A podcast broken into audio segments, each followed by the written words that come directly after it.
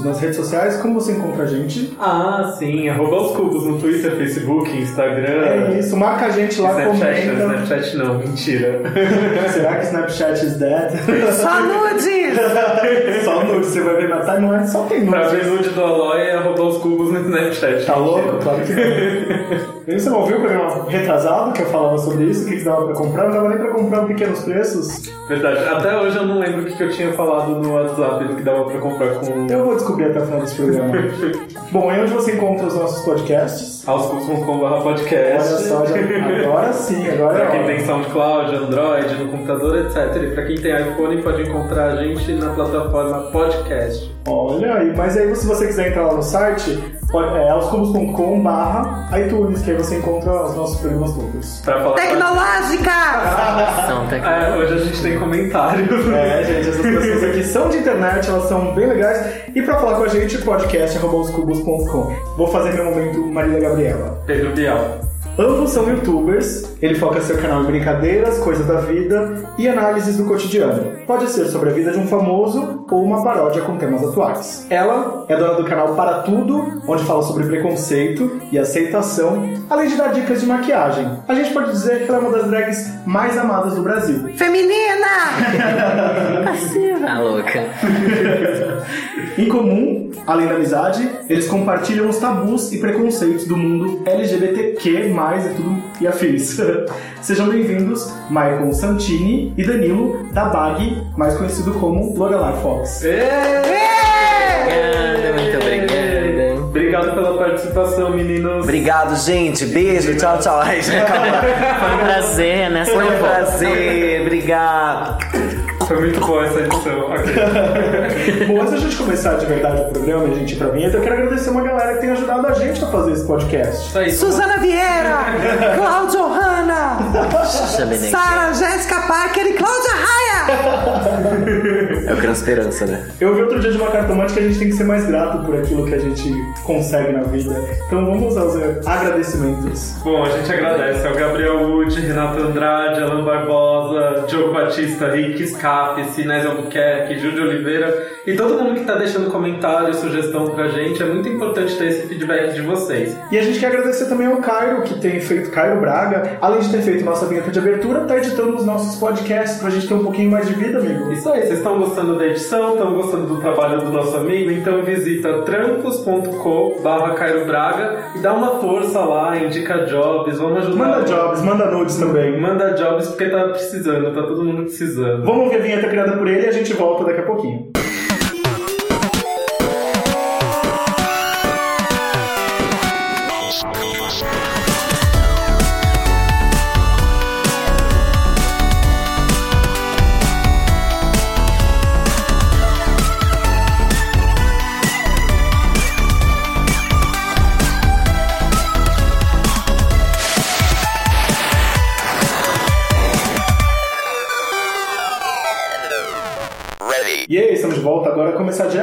Perguntas esdrúxulas. Vamos lá então. Perguntas esdrúxulas, a gente faz a pergunta pra vocês, vocês respondem. Um de cada vez, os dois engraçado possível, juntos, ou como é Os que é? Perguntas juntos. A gente direcionadas vai ou... fazer a pergunta pros dois, aí pode responder um de cada vez. Os dois ao mesmo tempo vai ficar meio difícil entender, mas se quiser também pode. Mão na orelha agora. Vocês também tomam tanto um remédio que se sentem assim bem íntimos dele, já dá pra dar até apelido? Remédio? É que ela é hipocondríaca, né? Eu odeio tomar remédio. Eu só tomo remédio se eu precisar muito, assim. Tipo, a única coisa que me faz tomar remédio de vez em quando é sinusite, que eu tenho aquelas crises de sinusite. Mas tem um remédio que eu tomo todos os dias, que é remédio de cabelo. E aí eu tenho alarme no, no celular, todo dia toca, né? pum, remédio meu anticoncepcional, anticoncepcional da É carequice. sério que você coloca um alarme pra não esquecer? Eu boto alarme. também tomo o mesmo remédio que a Margot, porque nós somos um pouco idosas, nosso cabelo está caindo. Eu tomo a finasterida, né, pra quem não sabe. Mas não dou nenhum apelido, não, porque é uma relação mais de ódio do que de Finaste, amor. uma coisa assim. Fina, fina, minha amiga fina. Minha fina, todo dia eu passo. Vocês fariam um piercing em algum lugar escondido? Ai, certeza que essa já fez, é bem a cara dela. Eu já fiz na orelha, mas não é nada escondido, mas eu tirei. O que, que é escondido na Margot, gente? Todo Eu mundo já conhece um- o corpo inteiro. Não tem nada escondido aí. Ai, pior que você dá um Google acha mesmo, gente.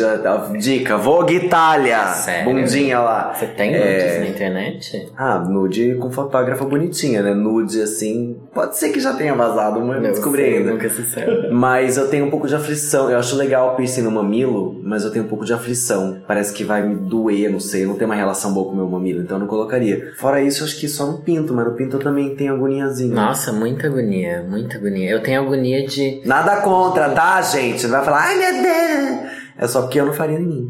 Não faria em mim também não, e tenho meio medo, me dá um... Tipo, não é que eu ache feio nem nada, acho meio sexy, mas tipo, você vai encostar em alguém que tenha um piercing, fica aquela coisa assim, meio não quero tocar e tal. Eu quero que o povo me toque, né? Vou colocar um É. piercing, o povo Eu acho querer me tocar. sexy, mas é que eu não tenho nem tesão no mamilo, sabe? Tem gente que gosta, que pega, que chupa, que lambe, que morde, que beija. Tem gente que coloca porque diz que aumenta a sensibilidade, né? Tipo, gente que não tem Talvez então eu precise coloque, botar né? um andaime no meu mamilo, porque olha, talvez o piercing não resolva, porque ele realmente é uma área bem morta no meu corpo. Tem um print rolando na internet que diz assim: Meu sonho é brigar com alguém que eu gosto, depois sair e sofrer um acidente, Que horror. acordar no hospital com ela dizendo: Tenho tanto medo de te perder. Vocês são dramáticos a esse ponto? Eu sou a rainha do drama. Meu signo é peixes, meu ascendente é câncer. Nossa. Então eu sou drama com cobertura extra de drama e uma lua em leão que dá aquela toque de metidinha, nojenta. Ou seja, uma nojenta dramática. Sou eu, prazer. Eu, eu lembro quando eu era adolescente, adolescente não, eu já era adulto, né? Eu tinha esse... Ano passado. Essa, exatamente. Foi agora em março. Eu tinha exatamente essa brisa. Tipo, nossa, o meu ex terminou comigo, mas se eu fosse atropelado agora, ele ia voltar correndo querer ficar comigo. Tanto é que eu vi esse print, mano, na hora que eu vi, eu falei, não, será que fui eu do passado que escrevi isso? Hoje em dia, não sou nem um pouco dramático, nem um pouco. Me tornei bem frio, me tornei bem o que as pessoas falam do aquariano. Sou bem assim, desapegado desses dramas, preguiça imensa mesmo. Mas já fui assim, né? É um bom filme, né? A gente quer viver esses filmes, né? Tem História de também, filme. né? Quando você é mais jovem, você quer o, rom- o amor romântico, Sim, aquela, aquela coisa... coisa intensíssima, né? Que não, não funciona mais. Eu era bem dessa, bem romântica. Eu sou dramático ainda até hoje, mas hoje em dia, como eu tenho um pouco mais de consciência sobre isso, quando eu vejo que eu tô naquele drama assim do tipo, querida, wake up. Aí eu saio do Mean Girls e Mas volto o que, que te real. causa drama? Marido, bofe? Tudo. Tudo? Tudo, qualquer coisa me dá um drama. Peixes com câncer, amor. É, deve ser tudo mesmo. Esse Drama. copo quer Comercial de margarina faz eu ficar na fossa dois dias, assim. Gente, quando eu era criança, acho meio bad, mas quando eu era criança eu ficava pensando, tipo, se eu morresse, como meus colegas de sala iam reagir. Já pensei coisa muito. assim. Mano, eu Isso. penso até hoje, o que, que fariam com o meu canal se eu morrer? Penso isso, será que os meus fãs iriam no meu. As pessoas no não meu assistem meus vídeos com viva. Eu morta dois dias, ninguém vai lembrar que eu fui nessa terra. Penso isso também. Nossa senhora, Sim. tô é Mas eu tinha essa fudida. bad, assim, tipo, eu era popular num grupo de jovens e tudo mais, e eu falava assim, mano, quem. Será que se eu morrer, quem vai no meu velório? Muito, é muito legal pensar isso. Porque você consegue selecionar na sua cabeça quem você acha que realmente te enxerga como você é, né? E eu fico pensando, Então. se eu não consigo reunir a minha galera toda no meu aniversário, eu vou conseguir. Ah, mas desgraça junta, né? desgraça, Desgraça junta, junta, meu. O polêmica, povo que quer então te ver morto mais. vai mais ainda do que não queria ver. Mas uma coisa que fez eu parar de pensar sobre isso é fazer teatro, porque, tipo, já aconteceu enésimas vezes de alguém falta, alguém fica doente, alguém tem problema, alguém realmente morre, já morreu gente de elenco que eu tava. Dois dias depois tinha um ator novo lá e seguiu o show, plateia, ninguém sabia, o- entre o elenco ficava o negócio, tipo, nossa, fulano tá mal, fulano Mas também que, fulano morreu. é, abriu a cortina já. Já abstraiu, duas semanas depois já Eu acho que o bom de ficar mais velho é essa inteligência emocional que a gente vai adquirindo, né? Precisa adquirir, né? Tem quem não adquira, daí é complicado.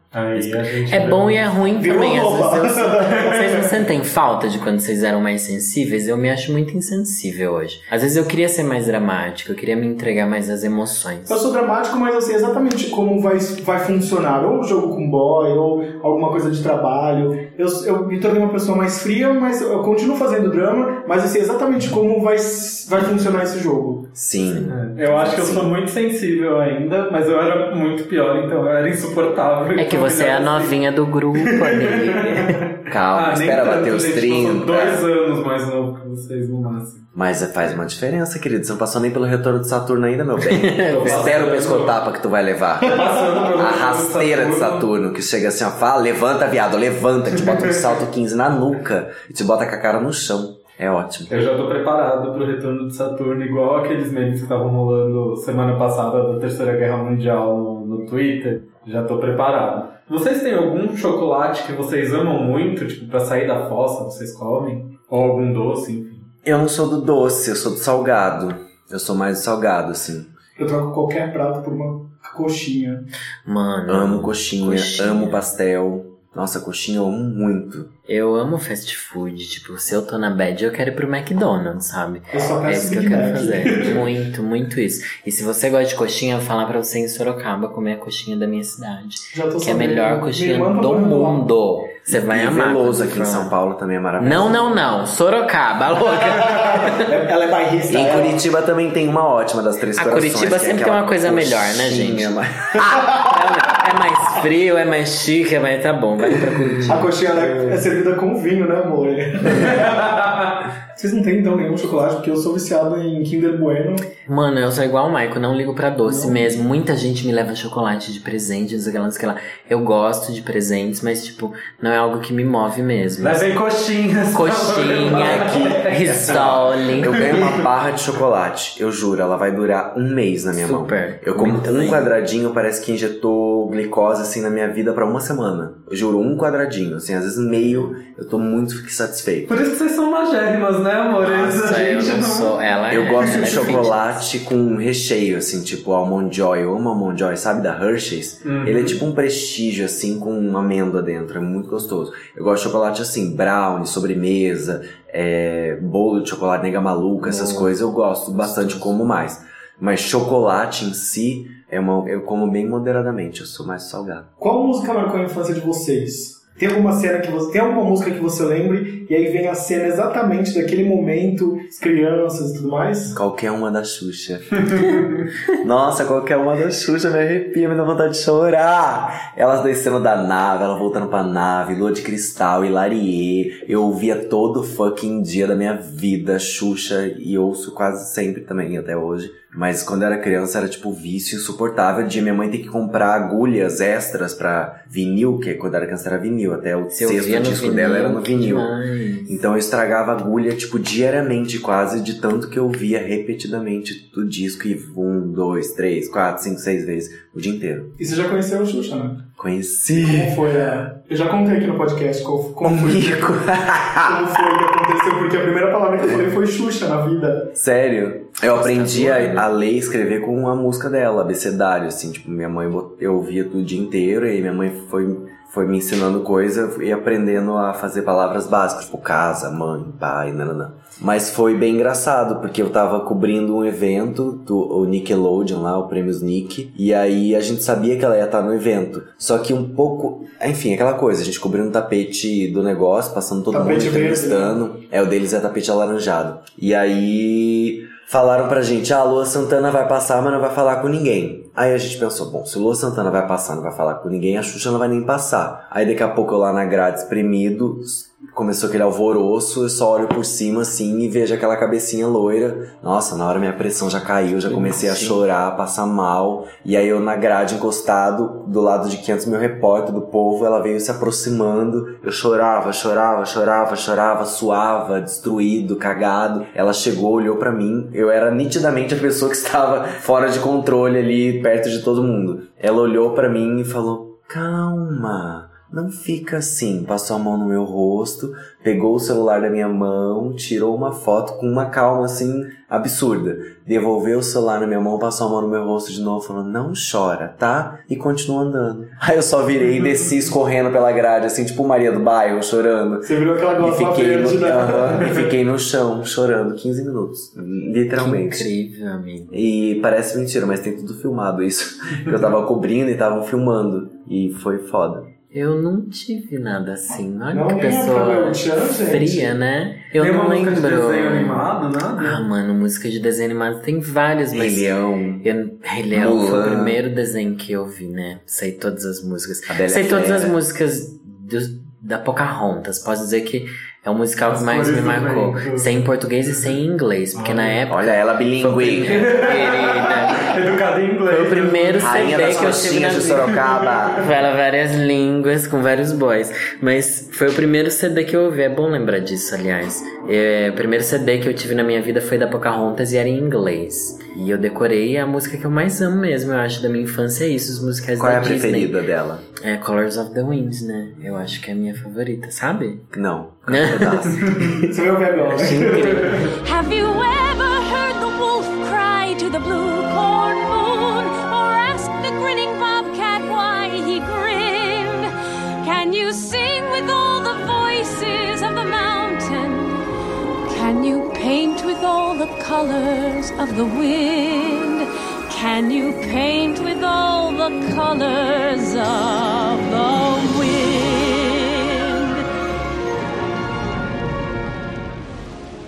Sabe quem me marcou também? A música de Titanic, com 10 anos, né? Que eu tinha. Ouvia Nossa, muito. ouvia muito, me o que emociona. Até hoje me cinema, eu emociona muito. seis vezes. Meu Deus, Sim, gente. eu acho que eu vi três vezes, eu acho. Foi a primeira vez que Me eu fui no cinema, muito. sabia? Sério? Com Titanic? Aham. Eu também, eu tinha um amor romântico por uma menina da, que era da- do sexto ano, eu era da quarta série, tinha tudo. Minta, minto, eu era do, da sexta série, ela do oitavo ano, imagina a jogadora de, de handebol, aquela mina gata do colégio, falando assim, nossa, tipo, por que eu não tinha sonhos com boy naquela época, né? Eu só- Aí eu tinha.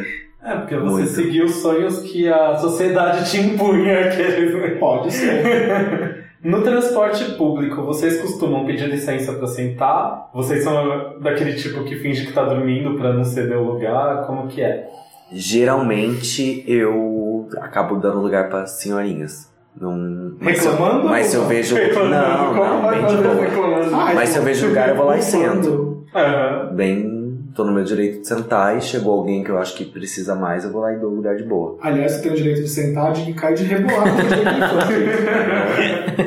Gosto. Eu acho que eu sou igual o Michael. Já peguei muito, muito ônibus. Muito. Eu também. Sofria muito pra chegar na faculdade. Pegava três ônibus. Ai, horrível. Isso é Mas lá em Sorocaba. Eu Sorocaba Durava uma é hora e meia. assim, é bem grande. A minha faculdade é uma cidade universitária, né? Ficava bem afastado. Ai, Demorava muito pra chegar e, mano, foi no ônibus que eu aprendi a ser solidário com as pessoas, que eu via pessoas sendo solidárias uma com as outras. Quando você vai em ônibus que tem muito estudante, as pessoas eu acho que têm essa empatia, pelo menos eu sentia isso. Tipo, ai, pergunta se quer que segure o material, se quer que sabe.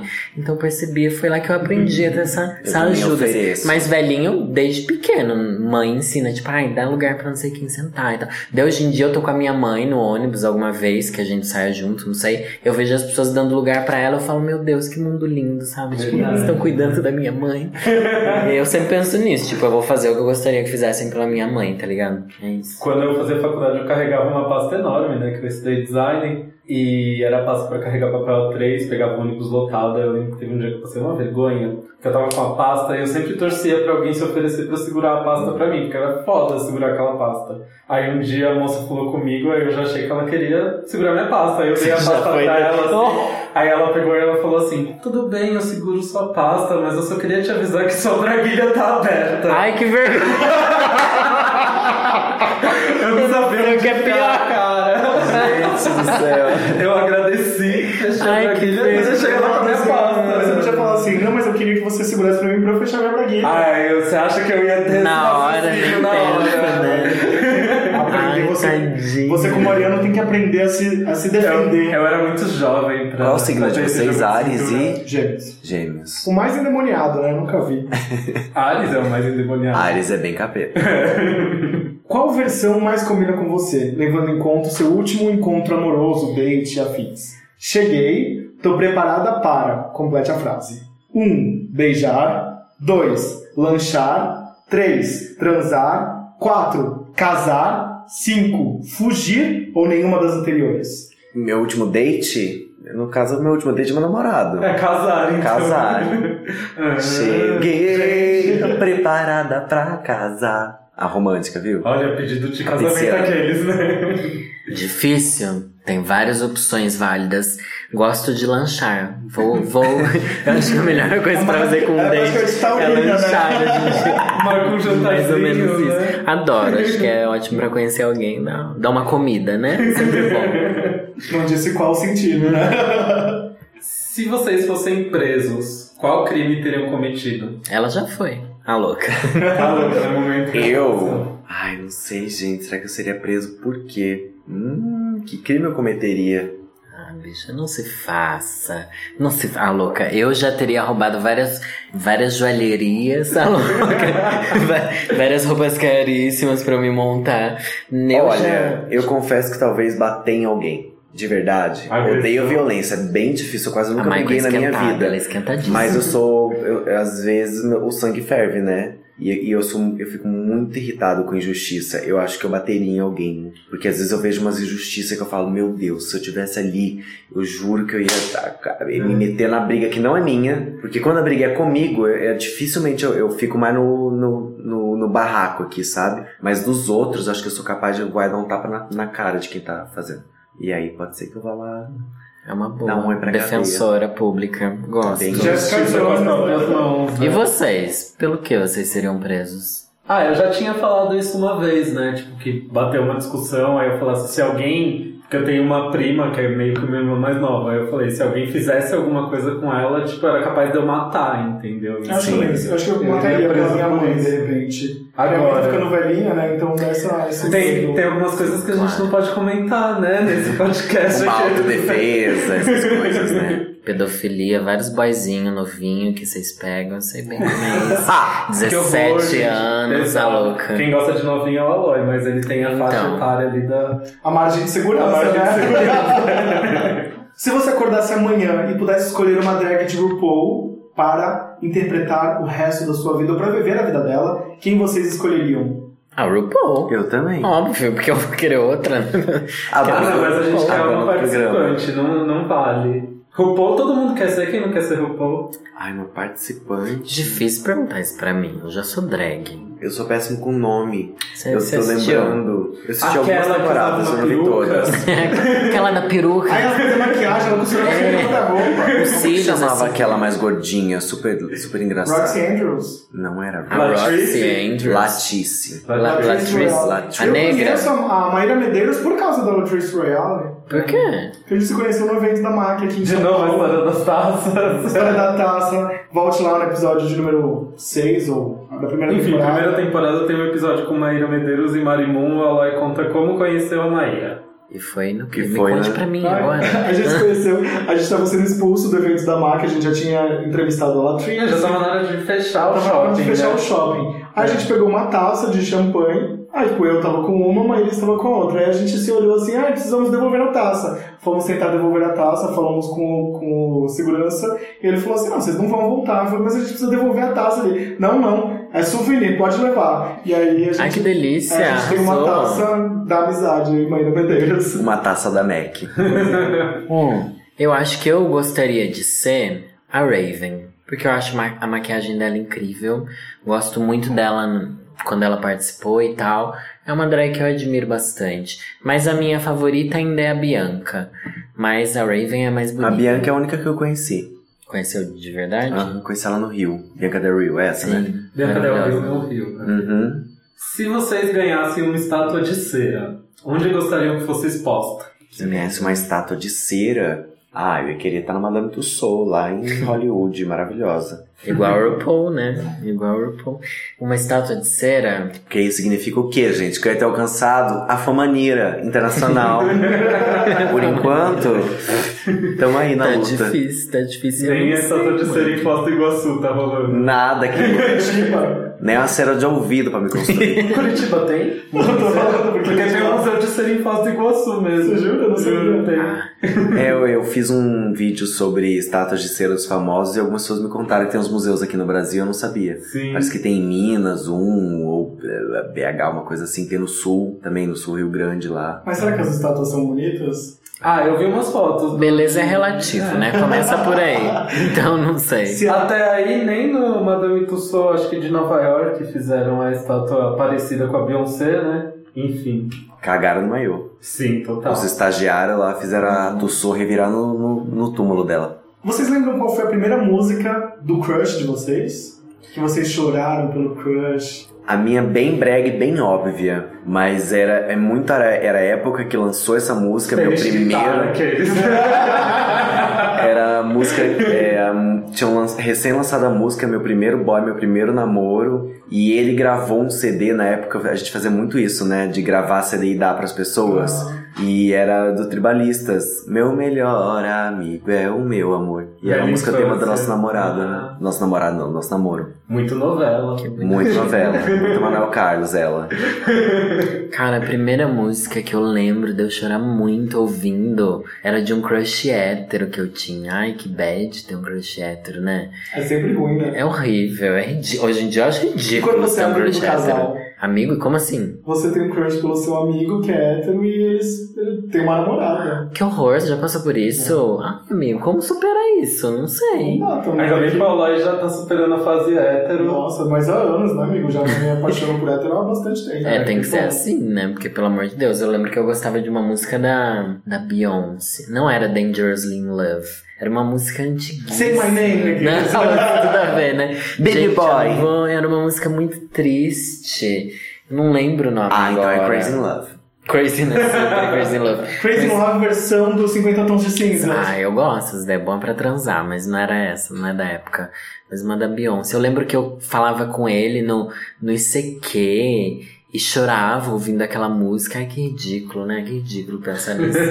Péssimo. Você lembra, Lloyd, da sua música de sofrer pelo crush? Hum, eu tenho uma música que eu chorava, mas não era pelo crush, não sei, talvez. é, Era a música do filme Íntimo e Pessoal, que é uma música da Celine Dion chamada Because You Loved Me. Ai, amo Amo essa música, meu Deus, quero ter um marido pra eu cantar no karaokê essa música. dele. Eu sofria Stepping Stone da Duff. Nossa, mas é que você não Amo, vinha, né? amo Duff também, já chorei com bof. A Duff é boa pra, uma- muito pra uma boa, fossa, né? muito Duff, boa. Adele, em Muito. geral. É porque eu sou mais antigo, né? wings. Ah, mas é, é uma música que eu lembro, Duff é né? bem Mas eu antiga. devo ter sofrido por causa de alguma menina que eu gostava do colégio com Oh. chiquititas aqueles, né? Coração buraquinhos, né? Não me conte mentirinhas da Vocês gostavam de Tiquititas? Eu era presidente de um fã-clube. Gente, eu A Fernanda Souza gravava. veio aqui ele contou pra ela que ele ele era presidente do fã-clube e ela ainda ficou avaliando o quanto, do fã, o quanto o fã-clube era bom, né? Nossa, Aí ela, mas vocês sério? não faziam a coreografia? Vocês não tinham roupinhas? Eu... Não, a gente era um Calma. fã-clube Ela- contemplativo. Ela te julgou. Uma das ela maiores. Pensou, eu liguei na casa dela de madrugada, porque eles. Ela falou que tinha fã que ligava pra, pra ela lá na Argentina, só que o horário não batia aí, tipo, era 5 horas da manhã, eu tocava no telefone. Nossa. A, minha, a primeira frustração da minha carreira foi não ter passado no teste de Tiquititas que eu fiz quando eu tinha uns 11, 12 anos. E aí foi bem. Ai, a- a essa altura do campeonato você podia ser uma ex-chiquitita, tá casada com um pagodeiro, já pensou? Um pagodeiro gato ainda gosto. pois é. Invejo. Se você fosse a Maísa Silva, qual fase você preferiria ser? Apresentadora que trola as crianças ou atual que trola os apresentadores? Atual, com certeza. Amo Maísa, né? empoderada. Maísa Adoro as opiniões. Vale. Eu acho ela uma, uma adolescente muito consciente do papel dela, da onde ela tá, com quem ela fala, quem tá ouvindo ela. Ela não deixa ninguém dobrar ela, pode ser o Silvio Santos que seja. Eu, eu realmente tenho muita admiração artística e, e pessoal, assim, pela, Ma- pela Maísa. Acho ela muito, muito legal. Eu concordo, também queria ser ela agora. Embora fosse demais ela trolando as pessoas no telefone, né? É, era incrível. Era incrível. E o cabelinho dela era maravilhoso também. Rosa! É peruca! É peruca! clássico da Maísa. Eu achei ela incrível. Ela agora mesmo. E pra encerrar o Já. Perguntas Esdrúxulas, Calma, vai ter mais. Qual frase vocês eternizariam em um GIF da Gretchen? Em um. Precisa ser uma frase dela? Não. Não, uma Ah, um- frase sua, uma frase de Platão, não sei. Nossa, gente. Ah, eu vou ser bem piegas, bem pisciana, mas tem uma frase que eu amo e eu sempre cito ela.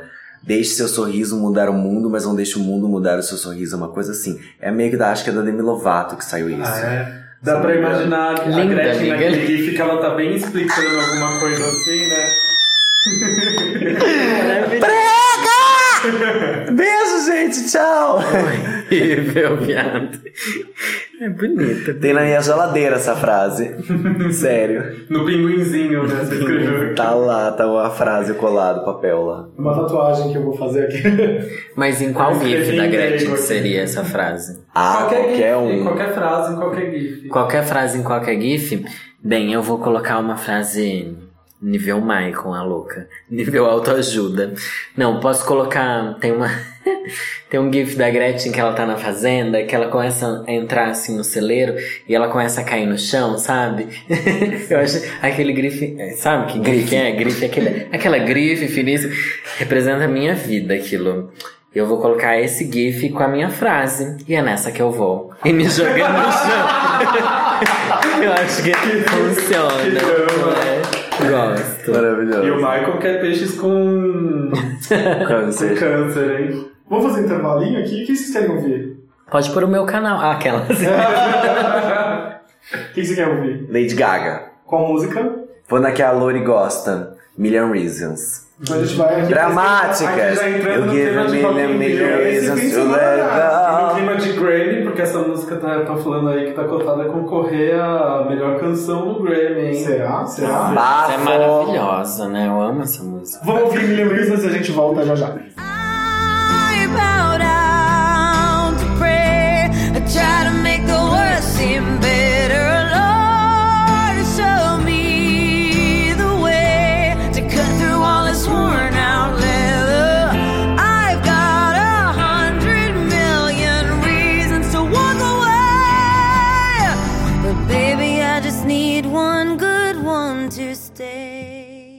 Volta. Agora a gente já vai pro caderno de perguntas. Vocês tiveram no tempo de colégio caderno de perguntas? Super. Amava. E vocês respondiam das amiguinhas ou vocês eram o dono do caderno? Os dois. As duas coisas, As duas acho. coisas. E qual que é a pergunta que vocês mais lembram dessa época? Que tinha no caderno? Ah, eu lembro que tinha alguma coisa de quem você pegaria da sala, uma coisa assim. Era sempre a mais polêmica. Quem você assim. gosta da quinta? Tem alguém que você. É. Quem você gosta? Cite a letra do, do seu primeiro amor, sei lá, alguma coisa assim. Aham. Não, a Jana Rosa, quando veio, falou que ela gostava da pergunta, mas ela gostava quando falava assim: fale a primeira letra do nome da pessoa que você gosta, porque fica misterioso. Ficou me Aí ela falou que nunca era J. Tadinho. Prometem responder a todas as perguntas com sinceridade? Sim! Sim, professora. Eu acho que, ok, responderemos com sinceridade, mas vocês É, querem tem que- ouvir tudo que a gente tem pra falar? Tem isso também. Vamos ver. Porque pode ser pesado. Você quer arroba. Vamos lá. nome completo e apelido? Maicon Rodrigo Santini Pereira. Apelido eu não tenho, nunca tive. Aqui em São Paulo não chamam de Ma. Não. É não só apelido. Michael mesmo. Às vezes me chamam de Tia Maica na internet. Tia Maica, todo mundo chama de Tia Maica. Ah, mas. Até eu falo Maica. Ah, então Maica. é o apelido. Tá, Maica. Maica. Bonitinho. Eu me chamo Danilo da Bag, meu apelido é Lorelai Fox. Todo mundo me chama de Lorelai, talvez nunca tive um Lore. apelido. Lore, Lorelai, enfim. O povo não sabe meu nome, na verdade, né? Ninguém sabe. Lorelei. Adoro quando falo Lorelei. Lorelei. Lorelai, Já ouvi muito Lorelei. É. Idade, data de nascimento e signo. A verdadeira, amigo. a gente tem convidado Pesado. que já mentiu a idade aqui, a gente descobriu. Jura? Sim. Ai, que feio. Eu tenho 31 aninhos, nasci dia 22 de 2 de 1986. É quase o cadastro da Casa Bahia, né? E meu signo é peixes. Vai falar ascendente, tudo. Câncer! Isso mesmo. Eu sou do dia 22 de janeiro de 1987, 30 anos, quase 31. Sou aquariano com ascendente em escorpião. Uau. Nossa, eu gostei dessa dinâmica aqui. Vou me apresentar. Eu gosto de falar assim, acho engraçado. Você é uma pessoa de hábitos diurnos ou noturnos? Completamente noturno. Eu amo o dia, mas troco o dia pela noite, assim, ó, num peido. E à noite eu fico elétrico, assim. Passa, sei lá, esse horário aqui agora, ó, 10 e meia, 11 da noite, que é o horário que está gravando, acende o fogo na periquita, nossa, vou embora. Idem. A louca.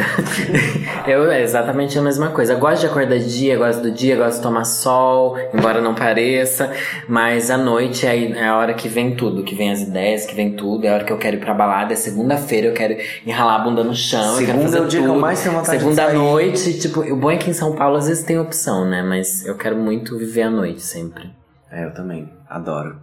E aqui em São Paulo vocês têm rotina de gravar? Como é que funciona pra vocês esse lance? Tem um pouco. Por exemplo, terça-feira é um dia sempre que eu gravo. Um dia é um dia fixo de gravação do meu canal. É, tento, eu tento trazer mais rotina, né? Já ficando mais velho, eu tô tentando adquirir umas rotinas na minha vida, tipo academia e essas coisas assim que ajudam. Porque fora isso, a gente não tem muita rotina, essa é a verdade, né? Um dia tem um evento, um dia você acorda cedo, outro dia você vai dormir a uma da tarde porque você Virou a noite virou a noite editando e por aí vai. É bem isso mesmo. Pra gravação, eu, mano, é muito difícil eu ter rotina, porque depende de eu me montar. Daí depende de eu ter um intervalo de dias de que eu já me montei e tal. Então, se eu vou fazer um evento que eu vou montar numa segunda, daí eu espero uns dois dias pra eu gravar e tal. Então, enfim, mano, eu não tenho rotina nenhuma. Minha vida tá de cabeça para baixo. E vocês têm backup de coisas? Vocês têm, lá, eu tenho tantos episódios do, do, do canal pra soltar ou gravar na terça pra soltar no dia seguinte e virar noite editando. Hoje em dia eu tenho. Mas eu Presta tenho. uns vídeos pra mim, então, que eu não tenho. Mas eu tenho por força externa, não por mim mesmo, assim, porque por mim eu tô gravando um dia antes e acho que no outro dia vai estar pronto pra, pra entrar no ar. Mas porque, é, por exemplo, tem um quadro fixo da semana que eu gravo com a Falquinha. Então, se ela tem viagem ou se eu tenho viagem, tem que conciliar, conciliar as agendas. Então, geralmente a gente tem que ter gravado antes, sabe? Tipo, agora eu tô com duas semanas gravadas, porque também minha editora que, que, que edita meus, meus vídeos foi tirar lua de mel, ela casou. Aí depois vem Rock in Rio, que trabalha, não sei o que, nanã, então tem que adiantar vídeo, senão não vai ter na semana, essas coisas. Então é por um motivo externo, não é por super organização minha de que eu produzi vídeo antes. Mas hoje em dia eu tô, eu tô com umas três semanas de vídeo adiantado, que é um milagre de Jesus. Nossa, eu tô indo por água abaixo. eu Vou deletar meu canal. Porque eu realmente já tive fase de eu conseguir adiantar bastante coisa. Ter vídeos programados com duas, três semanas e tal. Mas é raro, é, são fases, assim. A maior parte do tempo, tudo está acontecendo ao mesmo tempo. O vídeo de amanhã, por exemplo, que eu vou postar, é, não sei quando vai ao ar isso, né? Vai Mas já, vai já 12 de, se- 12 de setembro. é uma. Terça-feira. Terça? É, mas enfim. É, eu tenho que terminar de editar hoje, deu problema, porque eu ia postar com outro canal, que eu fiz uma colaboração e tal, enfim, daí. Ah, enfim, sempre um problema imenso acontecendo. Mas no final dá tudo certo. Né? Tem que dar, né? Nosso trabalho é esse. Mesma coisa a gente com podcast. Normal, acho que faz parte, né? E acho que é a primeira vez que a gente tá gravando tanta. tanta, é, tanta Nossa, né? A gente tá É, exemplar. a gente tá- a gente tá gravando, tipo, Semana que vem já tem a Vanessa, na outra semana de vocês, aí quando a gente for pro Rock in Rio a gente vai gravar lá, e quando voltar no Rock in Rio já vai ter programa, então... Dá um alívio, né? Ah, nossa, Parabéns. Vocês lembram qual era a comida favorita de vocês na merenda escolar? Eu lembro. Eu chamava que era. Eu falava que era feijão com cabelinho de xoxota. Que isso, mano? Como assim? O que, que era? Porque, Era assim, feijão? eu conhecia todas as merendeiras, porque minha mãe trabalhava nos colégios, porque eu estudei, ela trabalhou em quase todos. Uhum. é, escola pública e tal. E era um feijão com carne de charque, é, carne seca desfiada, a gente chama carne de charque lá no Paraná. Ah. Então eu, eu brincava sempre com a merendeira. Ah, e hoje aí tem o feijão com capelinho de xoxota. E eu amava quando tinha. E eu lembro também que eu amava um quickzão que eles serviam Eu com bolacha, Com bolacha maisena. bolacha maisena. Caneca azul. Então era meus favoritos. O dia que tinha um quick com a bolacha, é, ou o dia que tinha o, o feijão, 10 da manhã, lá metendo feijãozão com charque pra dentro. Amava. Que delícia. Eu vou falar uma coisa que pode ser meio estranha. Eu nunca comi a merenda da escola. Eu também não comia. Sério? Ai, que bom que tem alguém que comigo, Eu. Quando eles davam bolacha, eu comia, mas tipo, a Nossa, coisa eu pegava Preconceito, muito gente, raramente. Preconceito, confesso. Eu não tinha preconceito, é que eu minha mãe tinha. sempre dava uma coisa pra eu levar pra comer. Também, é. Daí eu sempre. Ai, vou comer. É porque assim, eles serviam comida 10 da manhã. Eu ia chegar na eu casa comia. da minha mãe e ia comer meio-dia. Tipo, por que que eu ia comer só? Sim. Ou sei lá, tipo, quando eu estudava à tarde. Três da tarde eles serviam, tipo, um almoço. Eu acho que era mais, tipo, É. pra quem não comia em casa, enfim, né? Mas eu E o sofria. colégio público sempre tem isso, né? Tipo, às Sim, vezes a pessoa total, não almoça, não come na almoça. escola só. Eu já era gordinho, imagina se eu tivesse batido um prato de macarrão às 10 da manhã na escola e comendo na minha eu casa. comia tudo. E comia no almoço de novo. Você é louca, e é magra, né, querida? Amava. Eu lembro que no pré eles davam também alguma coisa, mas eu ia lá só pegar a sobremesa. Que era goiabada ou iogurte. Às vezes eu pegava goiabada também, gostava. A gente abusa daí, né? Mas eu lembro que minha mãe me dava as coisas pra eu levar, não era coisas normais. E eu sofria muito bullying por isso. Ah, eu também. Minha mãe me dava Passa o quê? tempo recheada, Não, não, não, não, Nossa, não, querida. porque levava passatempo Você não tem noção do que Amor, eu levava. morava num bairro pobre, É, né? mas eu também, não tinha nada de Você errado. levava passatempo? Não, não levava. Eu levava, tipo, bolacha salgada com... Gente, só minha mãe me, me obrigava a comer fruta. Eu Ah, comia eu fruta. levava fruta. Minha mãe me dava cenoura pra eu comer no intervalo. Nossa. Até hoje eu encontro pessoas que estudaram comigo na terceira série. Você lembra que você comia cenoura? Todo mundo ria de mim porque eu comia cenoura.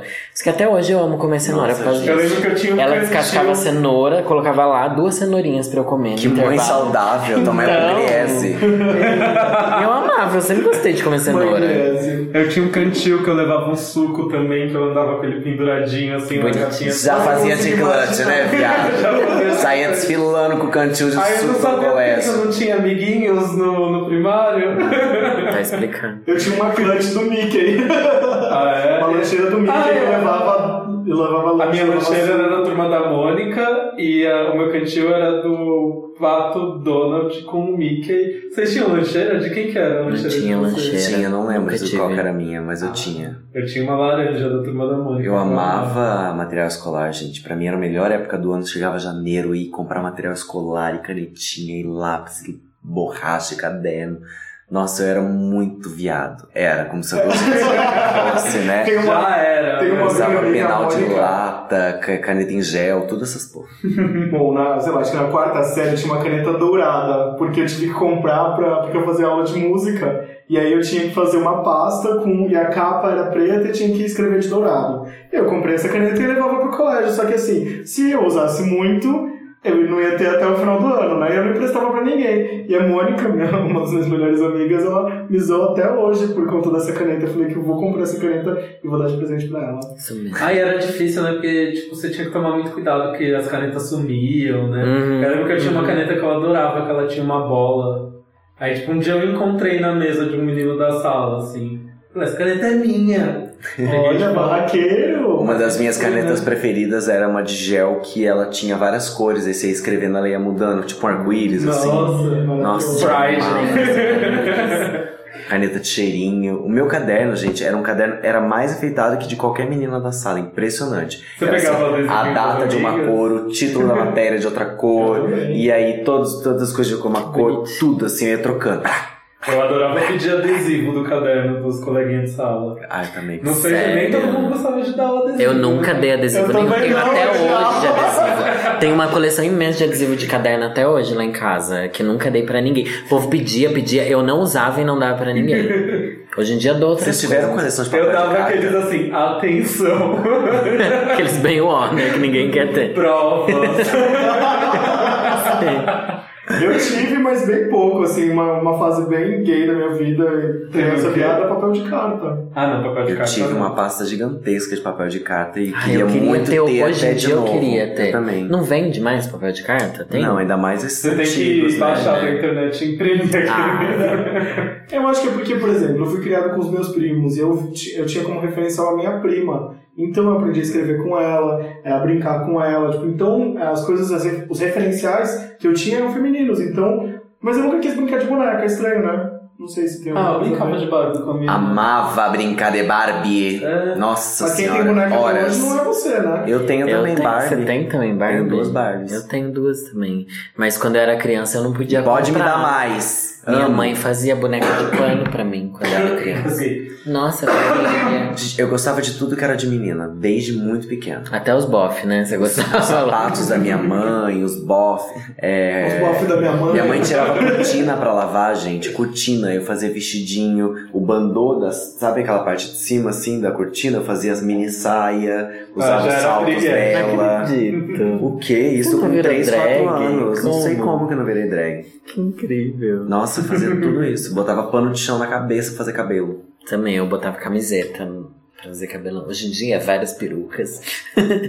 E aí compensa essa vontade. Eu tinha um programa de TV quando eu era pequeno, assim, eu colocava os banquinhos todos, descia do sofá de casa com os banquinhos. Eu já era... A comunicação já era. Eu imaginava uma grade de televisão inteira da minha vida quando eu era criança. Tipo, tinha o programa da manhã, o programa da tarde, tipo, oi.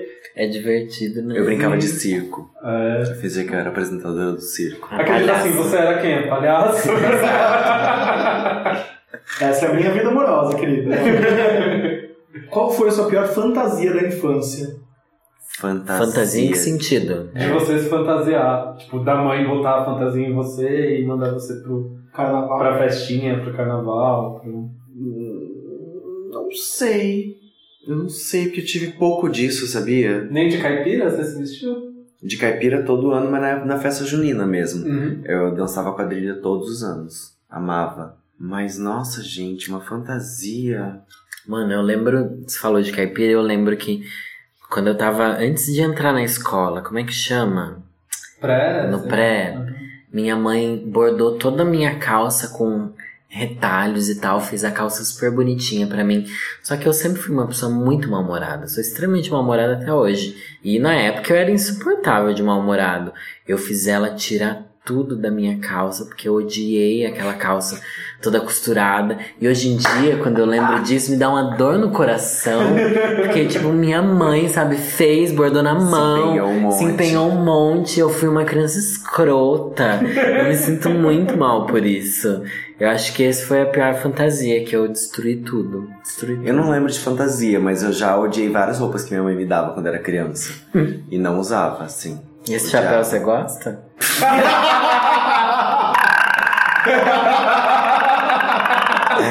Toma Luana lá pra rachada. Nossa, eu era aquela criança que, tipo, eu É ganhava roupa, eu reclamava, tipo, falava que eu queria brinquedo. Eu gostava Minha de mãe passava roupa. vergonha. Mas minha mãe me dava roupa com cara de roupa de menininho, sabe? Ah, Bermuda, larga, vestido, aquelas né? calças mais é, cos alto que tinha, assim, década de 90, aquela coisa mais larga. E eu odiava, eu procurava sempre umas referências mais fashion, umas outras Colorida coisas, colorida. Eu, amava amarela. Você falava, meu Deus, mas você já tem coisa amarela. E eu já gostava de coisa amarela assim, sabe? E Mas ela me dava as coisas mais. vocês não. Ah, possivelmente vocês já viram isso nos vídeos, mas as cadeiras são amarelas assim, ó. muito amarela. E eu amava, eu pedia tudo, tudo, tudo amarelo, assim. E minha mãe tentava, não, hum. aí eu odiava as roupas de menino. Tipo, ela te vestia muito de hominho, né? Eu odiava também quando minha mãe botava camisa com bermudinha, assim, cintura alta, eu não gostava, não. Lembro que tem uma foto minha emburrado com uma roupa dessa. Eu lembro de uma roupa que ela me deu uma vez, eu amava, que era um macacão jeans, que ele tinha a borda da calça embaixo e um bolso, ele era todo colorido, assim, tipo arco-íris mesmo, sabe? Olha, e eu amava, era a minha roupa preferida, eu queria usar aquele macacão o tempo todo, toda hora. Parecia figurino. Qual o prato favorito de vocês da ceia de Natal? Nossa, eu como tudo. Ai, que de fome Natal. que me deu você falar isso. Já tô Mas imaginando. eu amo rabanada, que é uma Já- coisa que não tem o ano inteiro. Eu amo muito rabanada. É aquele gif da Mariah Carey, assim, na frente da, da ceia. Da ceia de Natal, adoro. Não tem o ano inteiro, mas eu vou te falar que o restaurante Hits aqui em São Paulo já está servindo rabanada nos, no cardápio, então. Ah, mas tem várias padarias também onde você encontra rabanada. Tem, tem, você encontra, não é difícil. Mas, não sei, é uma coisa que eu só como no Natal, não é uma coisa Eu que eu também, vou lembrar ao longo do ano. Não, e eu vejo a rabanada no, no balcão, sei lá, tipo, da padaria, e eu não falo, ah, não, vou comprar uma rabanada agora, mas no Natal eu quero. E a rabanada de vocês como que é? Porque minha mãe faz uma rabanada com calda de passas ao rum. Nossa, Nossa, que, que sofisticado. Nada. Ai, que mãe Masterchef. A minha é pão no ovo, frita e Já é, taca na isso daí, canela. Bem gorduroso, bem gostoso. Rabelada clássica, né? Eu acho gostoso. Eu, eu gosto muito das carnes. Tipo Chester, peru, Chester, eu assim, amo. Chester amo. com fios de ovos, né? Tipo, é muito branco. Isso eu não tinha porque eu era pobre, mas a louca. Nunca tive com fios de ovo em volta, assim, É, você tá não, falando não que se fica isso, Mas tem bonito. tipo aquela calda de abacaxi Tá bonito. que fala. Ui, eu odeio com figo. Que é meio agridoce, essas coisas agridoces. Eu só amava, gosto mas no não sei como é que vai ser Passas, esse ano. né? Eu parei de comer carne, então vai É, ser uma né? descoberta a ceia de Natal esse ano. Você tá vegetariano? Eu tô comendo frango ainda, mas já diminuí 90%, assim. Mas Esse carne ano você ainda come o peru, então. Porra, a gente Eu comeu acho que 50 até lá não. ceviche agora, bicho. Não, eu mas não peixe como eu mais como. carne. Eu não como carne Entendi. vermelha e diminuí a carne branca 90%. Car- Carne de frango, né? Aves, bichinhos, assim. Peixe ainda tô comendo. Peixe está liberado. Peixe tá liberado. Por isso que eu não falo que eu sou vegetariano. Porque não, não é, né? Aí eu não comeria peixe. Qual amigo youtuber você levaria para uma ilha deserta? E não vale falar vocês dois. Kéfera. Eu levaria a Kéfera ou a Bruna, que são uma, mais amigas mesmo, independente de ser youtubers. Então, Qual, Bruno? a Bruna Louise. Uhum. Levaria uma das duas. Que são amigas de mais longa data. Mas tem vários que levaria de boaça. Foquinha, Lori, Maíra, Divas. Joel, meu amigo também. Meu melhor amigo é youtuber também. Também tem canal. Que não me falta opção de youtuber pra levar nessa press trip aí. Já virou tipo uma rave na Ilha Deserta. Já virou uma rave dos youtubers, já. Madu. Nossa, é difícil escolher alguém, né? E você coloca a gente numa posição delicada. Escolher entre amigos. Ninguém falou que seria fácil esse bate Ninguém falou isso exatamente. Por isso que já deu um vinho aqui pra ir aliviando um pouco. Eu levaria os meus amigos, as pessoas com quem eu mais gravo. Se não pode o Michael, levaria a Maíra, os meninos da Diva Depressão, Felipe Abe. Ah, acho que todo mundo com quem eu já gravei, na verdade, né? Qualquer pessoa tava liberada, então. Ah, porque a gente é muito amigo, sei lá. Sei lá, não sei. Mas. Ou poderia levar algum gostoso também, youtuber gostoso, que não precisa ser meu, sei lá, o Federico, né? Que não é tão próximo, mas é gostoso. É bom tá vendo ele, né? Numa ilha deserta. Bem bom. Ali, né? Fazendo um topless, não sei, talvez. Botando as peitolas. Os Beijo, Fede. Agora uma pergunta mais existencial. Qual o seu maior desejo? Maneca bem grossa. Nicole. Vem aqui, a louca. Não. É, meu maior desejo. Vou ser bem egoísta. Geralmente nessas coisas eu respondo alguma coisa assim, ah, tipo a paz Paz mundial. Porque eu sou dessas, de acreditar que isso um dia vai acontecer.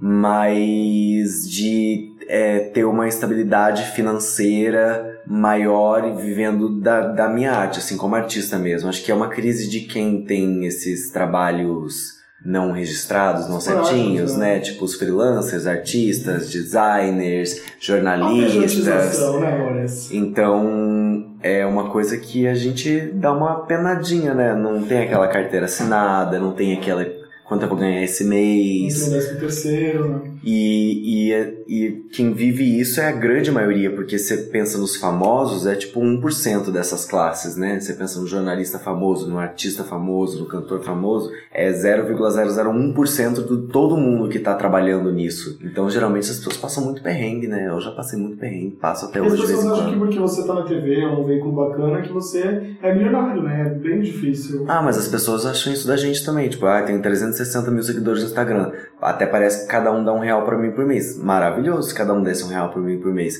Mas não é por isso, né? É por isso 50 que... centavos já ajudava, né? Nossa, precisava não é por isso real. também que todo mês eu fecho o job, que não fecha. Tem mês que fecha, mês que não fecha, mês que fecha dois, mês... Sabe? E então... Acho que isso, como a gente já ficando velho, você começa a dar umas importâncias pra isso. Eu não sou de ligar pra dinheiro, pra, pra coisas, mas às vezes dá uma preguiça, sabe? Tipo, poxa, queria fazer uma viagem, queria comprar uma roupa nova. E não é sempre que dá, e, e enche o saco sim. Então, hoje em dia eu penso muito nisso, de verdade.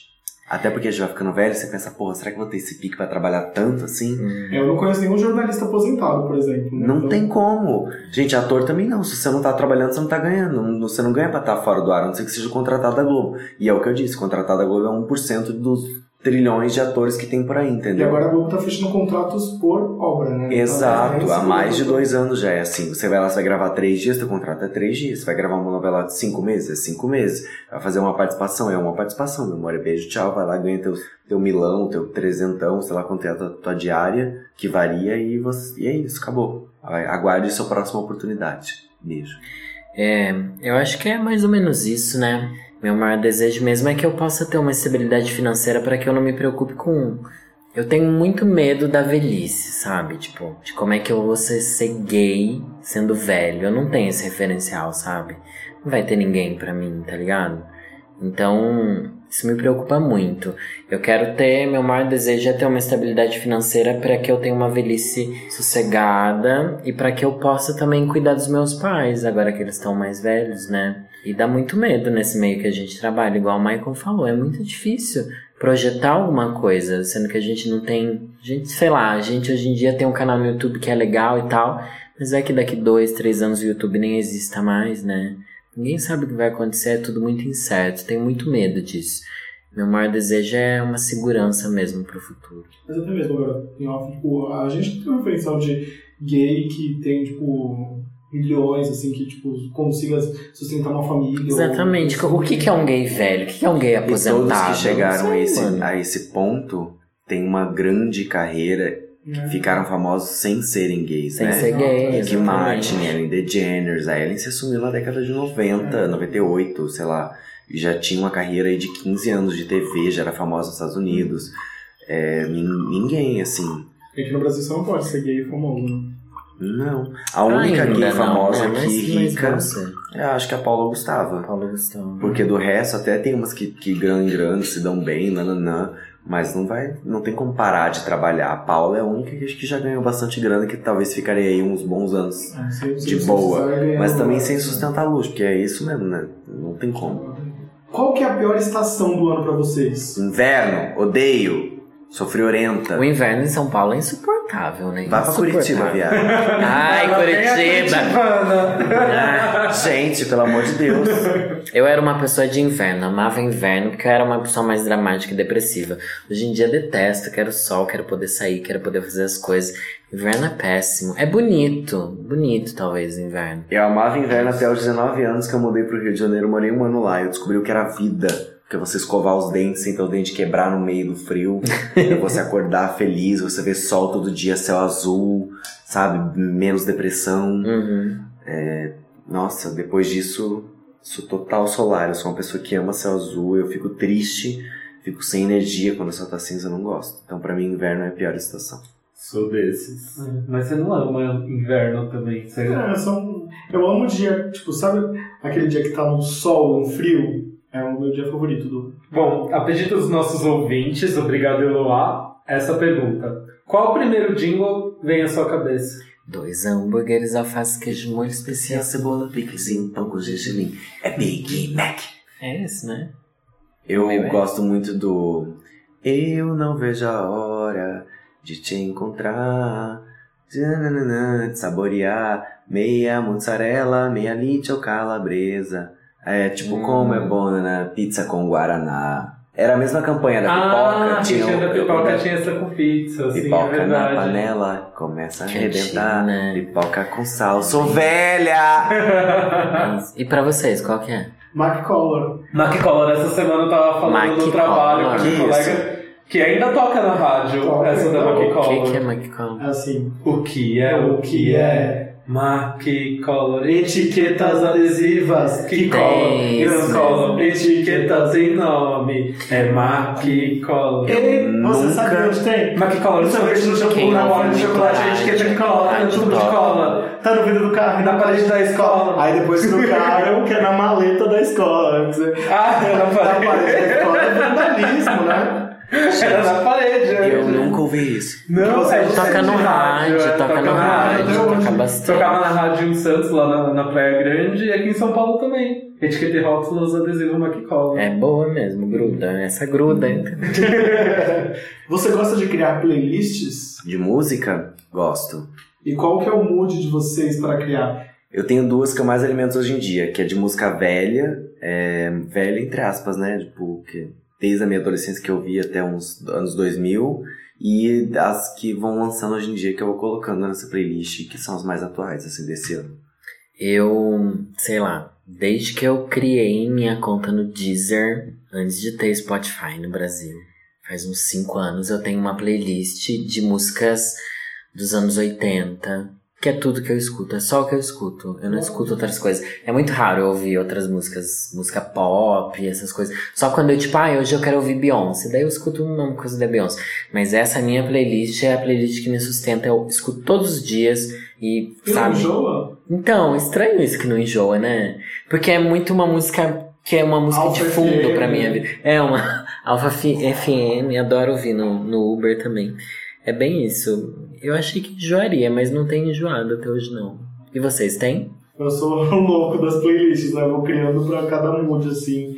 E ou vou viajar, ou vou fazer alguma coisa diferente, é, ou também dos singles atuais, ou então eu crio uma lista de é, coisas que estão tocando no meu, de novidades. Eu sou uma pessoa que não sou muito apegada ao passado, eu gosto muito de descobrir o que, que vai ser o próximo hit. Então eu começo a ouvir CDs e vou meio que organizando meu próximo discover, assim, sabe? É bem legal aquele Your Daily Mix do, do Spotify, porque ele vai me dando um pouquinho do que eu gosto e eu vou acrescentando mais coisas com em playlists que eu ouço, vou ouvindo nas, vou vendo nos sites lá fora que vão que vai que pode ser hit, quem que vai quem que vai lançar disco. Ah, a última playlist que eu criei acho que foi ano passado, quando chegou o verão. Eu já tinha criado muita playlist no Ardio, né? Que eu usava o Ardio antes de Que usar isso? o Spotify. Era um aplicativo tipo Deezer. Só que aí o Ardio foi comprado por alguma outra empresa e descontinuaram. E eu perdi um monte de playlist que eu tinha Nossa. feito. Acho que eu fiquei meio broxa de fazer playlist depois disso. Preciso voltar a criar umas E eu já playlists. fiz isso profissionalmente, né? Já criei playlists para uma marca profissionalmente. Manda frilas. Manda filas, inclusive. Qual programa de TV, Netflix, canal do YouTube você recomenda? Lorelai Fox no TV. canal Para Tudo, a louca. Programa de TV? Alguém assiste tele- televisão hoje em dia? Eu assisto os programas, por exemplo, do Multishow, eu vejo no Now ou no Vivo, Masterchef, alguém assiste aqui? não mais. Eu acho que a única coisa que as pessoas ainda assistem são os reality shows na televisão, né? Sim, é verdade. Eu vejo novela de vez em quando. Velha, próximo. A. Mas essa novela das oito a força do quê? Eu tô Tem vendo bastante gente vendo, né? Faz tempo que eu não vi uma novela. Eu tô que vendo tinha a da força. sete, pega pega, tá bem legal. Ah, Tô gostando bastante. Do Netflix. Você tem alguma coisa pra indicar? Netflix, nossa, muita coisa. Seriados. Posso indicar pra todo mundo assistir Breaking Bad. Se a pessoa não gosta de Breaking Bad, pode assistir Dexter. Se Amo pessoa- Dexter. Dexter é maravilhoso. E também, se a pessoa gosta de desenhos, eu indico que assistir Death Note. Maravilhoso. Maravilhoso. Você assistiu Death Note? Assisti, mas não é do Netflix, é diferente, não é? Ah, o Pois que- filme. Não, não. é, assistiu? lançaram um filme agora, mas tô falando do desenho mesmo. O desenho. Tem sim. na Netflix, é maravilhoso. E do YouTube, um canal que eu assisto muito agora, pra não indicar canal de amigos meus, é o canal da Monja. Vocês sabem, a Monja Coen? Monja Coen. Hum. Nossa, assisti todos os vídeos 500 milhões de vezes. Eu amo aquilo, eu escuto antes de dormir, sempre me faz muito bem. É uma inspiração pra É você. muita também, inspiração, né? é Porque muito- você é muito monja nos seus vídeos. Eu acho, eu Olá, tenho isso. Muito calma, muito tranquila. A primeira drag monja que vocês respeitam. Imagina eu careca. Maravilhosa. Eu tenho assistido umas séries mais pegada policial. Eu assisti Designated Survivor, eu assisti Blind Spot, eu assisti. Ah, acho que essas foram as últimas que eu vi, assim, que eu viciei, foi até o final, acompanhei todos os capítulos. Esse final de semana eu assisti a primeira temporada inteirinha que saiu de The Mist, Nevoeiro do Stephen Ah, ouvi falar, dizem eu que é boa. ver. É, então, um alerta. Essa série não é uma série original do Netflix. O Netflix, Netflix comprou os direitos para exibir no Brasil. É uma série de um canal chamado Spy, que é americano. Tanto que quando eu comecei a assistir, eu falei, nossa, uma série do Netflix, mas parece que não tem o mesmo orçamento das outras séries do Netflix. Na verdade, ela é uma série de um canal americano menor. Por isso a gente Mais barato? Mais barato. Hum. Mas é legal. É legal, é bem interessante. Eu comecei a assistir também a série da Alice Braga, Queen of the South. Que ela, tipo, Não conheço. Não conheço também. ela é tipo uma traficante. É, o, ela, basicamente, a personagem dela é o equivalente ao Narcos. Narcos. Ah, eu ia falar que é a A Bibi da novela das Eu ia falar Bibi Perigosa Bibi também. perigosa. eu assisto- como eu digo pra quando eu entrevisto um artista, eu falo assim, desculpa, esse horário eu estou na redação, não consigo assistir. Gente, eu não assisto, mas eu trabalho com 50 mulheres que ficam comentando da novela a manhã inteira. Então eu assisto por osmose, eu sempre sei o que tá acontecendo É a com a Juliana Paz, perigosa. Bibi Perigosa. Sim.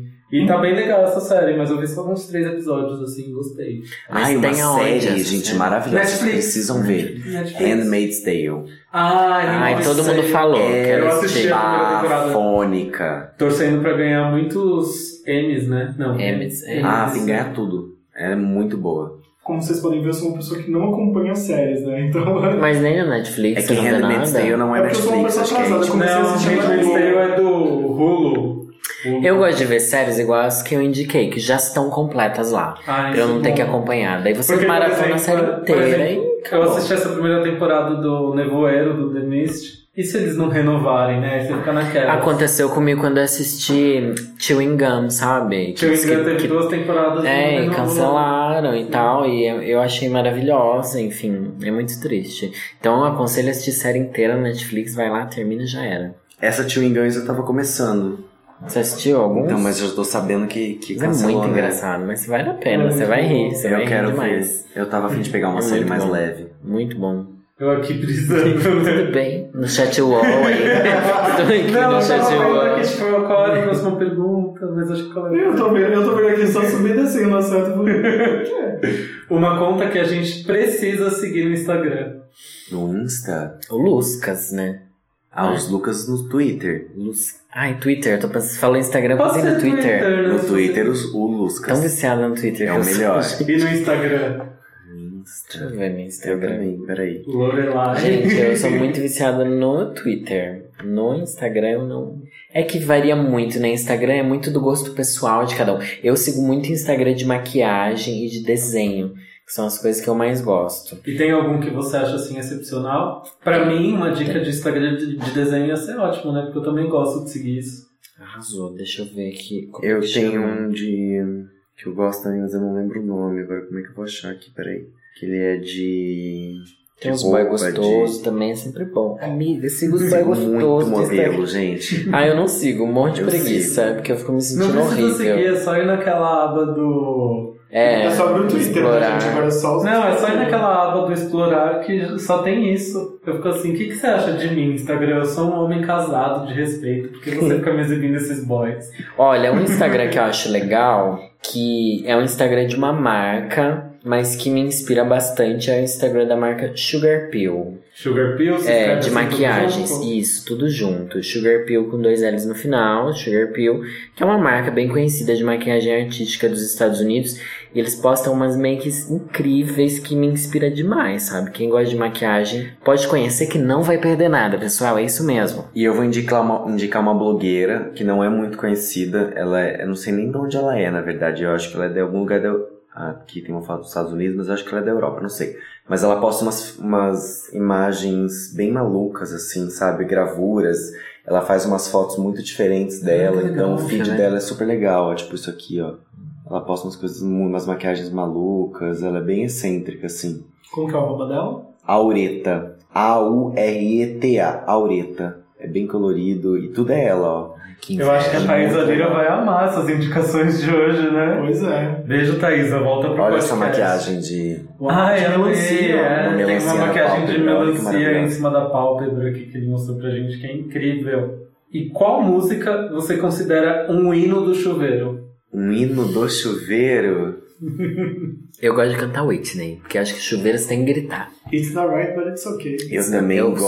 sou das, mais tristes. Eu da always love you. I always love you, I have nothing. Mas assim. Eu- Ou All By Myself também, da Celine. Eu acho que é super chuveiro. Eu gosto de ouvir as, as popzeiras antigas, assim, eu ouço muito Sandy Júnior, Britney Spears, é, Christina Aguilera, essas coisas quando eu tô tomando banho, assim, bastante. Tipo, Janina Bottle, Fire, é, todas o Sandy E Júnior. vocês se imaginavam em clipes antigamente, assim, por... Até hoje, me imagino em clipes. Não só me imagino em clipe, Em como paródias. eu imagino o clipe das músicas. Às vezes eu tô assim no, no ônibus, no metrô, assim, no caminho. Aí começa a tocar a música, eu fico começando a imaginar o- como seria o clipe. né? Uhum. Nossa, super, coloco um fone e já vou achando que eu tô no clipe, É inclusive. uma carreira que eu gostaria de ter seguido, dirigir videoclipes de Nossa, é legal. Esses dias, logo um dia depois do, do VMA, eu sonhei que eu me mudava para um apartamento novo. Na verdade, um apartamento que era da minha avó em Santos, long time ago. E aí, minha roommate era nada mais, nada menos do que Alessia Cara. E a gente tinha um modelo gringo morando com a gente, que ele era homofóbico, mas ao mesmo tempo atiçava a gente. E era muito Nossa, foi compensação, né? Quantas temporadas teve seu Nossa, esse sonho? sonho é que eu vou utilizar, gente. Aguardem aí a temporada na Netflix. Qual o drink de vocês favorito? Cosmopolitan. Meu também. Nossa, mas Homossexuais, né, louca? Eu não. Não, meu amigo prepara, o meu amigo que mora comigo prepara um Cosmopolitan bem bom, mas se tem uma coisa que eu faço em absolutamente todos os bares que eu vou que tem Cosmopolitan, eu peço pra experimentar. Até hoje, meu favorito ainda é o do Clube Glória, que fechou há muitos anos em São Paulo. Ai, saudades. Na minha cabeça, aquele pelo menos era o que eu mais Mas gostava. será que é porque a gente não tinha referencial também? Para Não sei, mas na época eu já tomava bastante, eu já tomava bastante naquela época.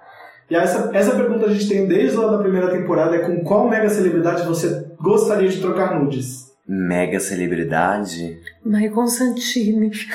Imagina Mega celebridade. Trocar nudes, tipo, eu tenho que mandar foto minha pelada e ele tem que mandar pra mim. É, Ai, que vergonha. ah, vai ter que retribuir. Você já tá recebendo nude de uma mega celebridade porque você vai regular o seu. Ai, eu tenho muita vergonha.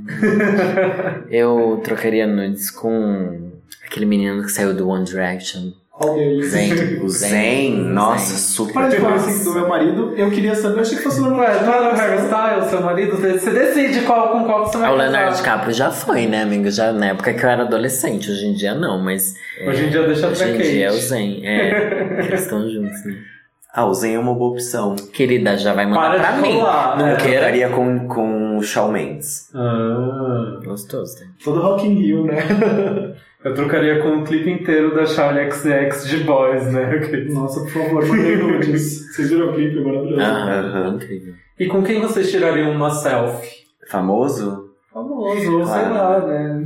Com Xuxa, amiga. Você já tem uma selfie com a Xuxa. Agora tem que Tiraria uma melhor, né? alguém assim, tipo, além da Xuxa. Além da Xuxa, eu tiraria uma selfie com a Hilary Duff, que era minha diva na minha adolescência. Eu acho que eu tiraria uma selfie com a Beyoncé. Bah. Sonho. Lady sonho. Gaga! Não, desculpa, Hilary, eu estou trocando pela Lady Gaga. Quem sabe, né? Já se enfia lá no Rock in Rio. ok. Nossa senhora, eu infarto. Para encerrar o caderno de perguntas, a gente queria que vocês deixassem uma mensagem para os donos deste caderno, como tinha lá no original, lembra? Escreva aqui sua mensagem. Te desejo amor, paz, alegria e tudo que você queira. E dinheiro, viado, pra você comprar perfumes, roupas, viagens. Muito obrigado. De nada. Eu desejo tudo de bom e é nessa que eu vou, a louca. Não, se inscreva no meu canal, não, também. Eu desejo tudo de bom pra você. Espero que as perguntas e as respostas tenham ajudado você a refletir mais sobre a sua vida. E vou deixar aqui uma mensagem para quando você estiver triste, você se lembrar que tudo nessa vida passa. Os momentos ruins, mas os momentos bons também. Então vamos aproveitar. E é nessa que eu vou. A louca. Fui bem Sempre, né? é nessa que eu vou. Eu não consigo terminar uma frase sem falar é nessa que eu vou. Então vamos fazer mais uma pausa. Agora você escolhe uma música pra gente ouvir. Uma música, ah, mas a Million Reasons era minha. Ah, verdade. Porque eu né? que- Foi você que a gente tá falando. Agora o Michael. Escolhe uma que você ama. Uma canção que eu amo é Why Not, Hilary Duff. Pronto. Ah. Why not, why not, take a crazy chance. Vamos ouvir então o Hilary Duff e a gente já volta. Why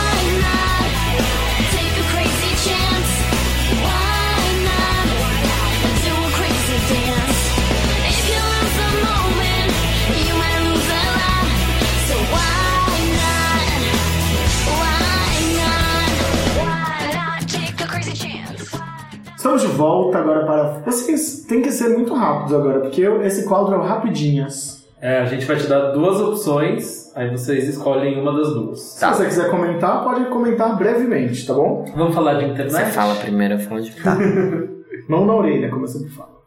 Facebook ou Twitter? Twitter, Twitter. Ah, por favor, né? Instagram ou Fotolog? Instagram, Instagram. Vocês lembram? Vocês tinham Fotolog? Tinha, Tinha. muito, sofri porque apagou. amava. Agora também ainda num momento saudades do passado. Orkut ou MySpace? Orkut, nunca gostei muito do MySpace. Orkut, mas eu gostava bastante do MySpace. Spotify ou Deezer? Spotify, Deezer. Mozilla Firefox ou Google Chrome? Google Chrome. Google Chrome. A aba aquela lá que não dá pra ver nada, né? Fotografada. iPhone ou Android? iPhone, Não tenho dinheiro, querida. Eu só conheço Android mesmo. É o que eu posso escolher no momento. Apple TV ou Chromecast? Apple TV, Em casa tem Apple TV. MSN Messenger ou Skype? MSN Messenger, com, nossa, maravilhoso. Aquela frase de efeito ainda no, no subtitle. MSN, sem dúvida. Que E- podia escolher pra aparecer a música que você estava ouvindo, né? Ai, era muito legal joguinho, isso. Né? Você tava Era ouvindo no Windows. Media Player. Sim, era foda. E se tivesse que escolher entre Skype, é, entre MSN e ICQ? MSN, MSN. Snapchat ou Stories do Instagram? Ai, Snapchat, faça always. Snapchat mesmo? Aham, Eu bem acho que melhor que, Snap. Stories, não trava, tem muito mais filtro, é mais divertido. Pra Android, o que trava é o Snap. O Snap Jura? trava tudo. Por isso que eu deixei Verdade. de usar o Snap. Nossa, que O do Muito engraçado. Instagram trava bem menos do que. É, pra mim nunca travou o né? Instagram, o Stories. Mas o Snap trava muito, demora pra abrir, é horrível. Filtro de cachorrinho ou reflexo de arco-íris? Esse do reflexo de arco-íris eu não usei ainda, então eu vou de cachorrinho. Eu odeio todos os filtros. Eu até odeio, outro dia, não me achei. irrita, odeio quem faz, não gosto. Vocês preferem que curtam os vídeos de vocês ou que sigam o canal? Ah, quem curtiu é Eu porque prefiro assistiu. que curta o É. vídeo do que siga. Eu prefiro que você vai lá, veja o meu vídeo, goste, indique e comente do que me seguir só por seguir. É porque às vezes você tem muito, muito inscrito e pouca visualização, não conta, né? Você quer ter bastante gente que assista mesmo. Curious Cat ou Sarah Mesma coisa, né? Basicamente. Curious Cat, porque veio primeiro. Eu também. Com hashtag ou sem hashtag? Com hashtag. Com E hashtag. qual hashtag define vocês? Hashtag Gratidão. derrotada. Gratidão e derrotada, ótimo. Textão, sim ou não? Sim, Sério, você faz textão? amo. Aonde? No meu Facebook pessoal. Nossa, odeio textão em Facebook, Michael.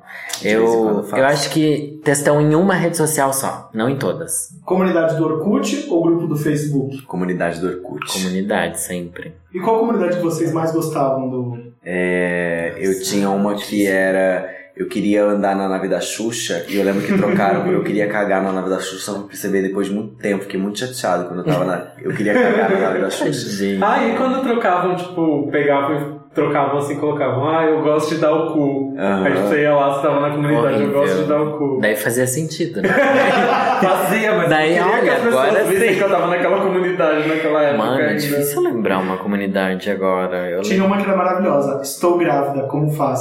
E era o estou com S e L. O Como Faz do Tiopês também, Sim. né? Como Ah. Tio Pes, que incrível. Sim, amava. que época maravilhosa. Tio Pes. Eu amava também. Tinha aquela, sempre cantei errado, né? Tinha várias Sim, comunidades. que era bem diferentes. Tinha uma que era muito maravilhosa que era Eu quero ser gritador de van. o cara que grita. Eu não tava nessa. Isso é maravilhoso. Eu gostava da comunidade da festa da Beth, que era só, tipo, todos, todos os tópicos da comunidade era pra falar de letras de música brasileiras absurdas. E essa da festa da Beth era de uma música da Angélica, que era meu herói, acho, não lembro qual era a música. Meu Que tinha um pedaço que era assim. "Ele- amor, como vai." ele me liga todo dia às seis, depois sou eu que ligo às sete. Eu jogo vôlei, ele joga basquete. Vamos dançar na festa da Beth. Aí a comunidade chamava Festa da Beth por causa dessa música. Ai, que legal. Aí tinham vários tópicos, com letras do Sandy Júnior, da Xuxa. E as pessoas analisavam as letras. analisavam as letras. Maravilha. Festa da Beth uma coisa legal. Olha, agora Você imagine quanto conteúdo de canal de YouTube poderíamos fazer em Nossa. cima de comunidade de Orkut que tinha Nossa, se tivesse muito. hoje em dia. Porque esses tópicos eram Se com a internet que a infindáveis, as gente tinha pessoas naquela falavam época muito. desce pra subir um vídeo no YouTube. né? Exatamente, exatamente. Fora que o YouTube surgiu depois, Depois, ainda do depois. Orkut, né? Uhum. Na verdade, quando o YouTube surgiu, ainda tinha o Orkut. Tinha, depois tava acabou. terminando. É, tava bem no finalzinho. Uhum. Antes da Daniela Cicarelli derrubar o YouTube, vocês lembram dessa história? Aham. Nossa, Sim, verdade. a gente viveu cada coisa na internet brasileira, né? Que incrível, né? Era tudo incrível. mato. Era tudo mato mesmo. Agora, grupo de WhatsApp. Ama ou odeia? Odeio. Nossa, eu odeio muito. Eu vou trocar meu número por causa disso. Meus, meus são todos silenciados, eu quase nunca leio. Odeio. Isso porque a gente tá em grupo junto, né, amiga? Vários. a gente falando mal Não, deles. tem, alguns que eu dou atenção, que é, os amigos De mais amigos, íntimos de verdade, gente. né? Mas nossa, É, pois é. Péssimo. Tipo, eu entrei num curso essa semana e, Ai, tipo, que pesadelo, amigo. além de ter um trabalho em grupo, ainda falaram pra criar um grupo do, do trabalho. né? Enfim. pesadelo. GIFs da Gretchen ou da Nicole Balls? da Gretchen. Gretchen. Netflix ou YouTube? YouTube. YouTube, né? Depende pra quê, né? Mas YouTube, no máximo. Pelo aplicativo ou na vida real? Vida real. Vida real. Nunca peguei pelo aplicativo. Como assim? Nunca peguei. Um boy, você tá falando? É. Nossa. Nunca usou Tinder, você não namora há quanto tempo? Eu já usei Tinder. Na verdade, sim, eu tive um date por Tinder, Tinder. Grindr. Mas era uma daí. pessoa que conhecia amigos e nananã, a gente só usou o Tinder pra se aproximar. Mas já era uma pessoa que Ah, existia. então foi um truque. E aí não. E logo depois comecei a namorar. Eu também nunca usei. Nunca usei. Nunca usei hoje, né? Ai, os horrores, horrores. Eu acho que hoje em dia eu não. Eu não. Eu sempre fui muito encalhado. Pra mim é muito difícil conhecer alguém na vida real, sabe? Muito mais fácil com aplicativos. Já teve alguma coisa na hora H, assim, de ser um fã? Ai, eu tenho muitas histórias assim. Muitas. Horrível de eu já ter transado com o cara ele me falar depois, sabe? Nossa, péssimo, me sinto péssimo. E eu acho muito difícil sair com alguém que eu sei que me conheça, sabe? Hoje em dia estou dando essa abertura, mas, mas eu ainda acho complicado. Porque as pessoas chegam com outra visão de quem você é, né? Já chegam com uma visão pronta do que esperar de você, é péssimo. É, é uma visão do trabalho, né? Outra, é, outra eles te acham legal, sabe? Tipo, eu não sou tão legal quanto as pessoas pensam. Comigo quase aconteceu uma vez, eu não cheguei a ficar com um menino. A gente tava quase ficando e ele contou que ele já me conhecia de internet, de vídeo. Isso foi antes de eu ter o meu canal, inclusive. E aí eu já também dei, hum, não quero. Pra finalizar, como a gente sempre fala, um medo. Um medo, eu tenho muito medo de ficar cega, de não ver mais as coisas. Eu tenho medo de envelhecer sozinho. Ai, que pesado, né? A Danila é pesada. Eu sou carregadíssimo. Ué, um medo, medo, meu maior medo é esse. Tenho medo de perder os dentes também, assim, no nível da Michael. Ficar cego e perder os dentes. Você não tem medo de ficar sozinho? Vocês têm medo de ficar sozinho Eu tenho que ficar velhice? sozinho, mas eu já sou tão sozinho hoje em dia que. Mas na velhice você precisa de alguém. Você não consegue viver ah, sozinho. muito triste ficar É sozinho. muito pesado. Trouxe aqui, ó, um peso pra vocês. Pensem nisso. Tá Pensem bem, nisso. E é nessa Você que eu... passou esse peso pra mim agora, querido. Eu não tenho esse medo, não. Ah, Ainda. você já é casado, né, querido? Ah, eu sou casado agora, né? Vamos falar agora sobre coisas sérias de trabalho. Qual que é a coisa mais recorrente que perguntam pra vocês? De trabalho? Na vida. Da vida. Da vida profissional.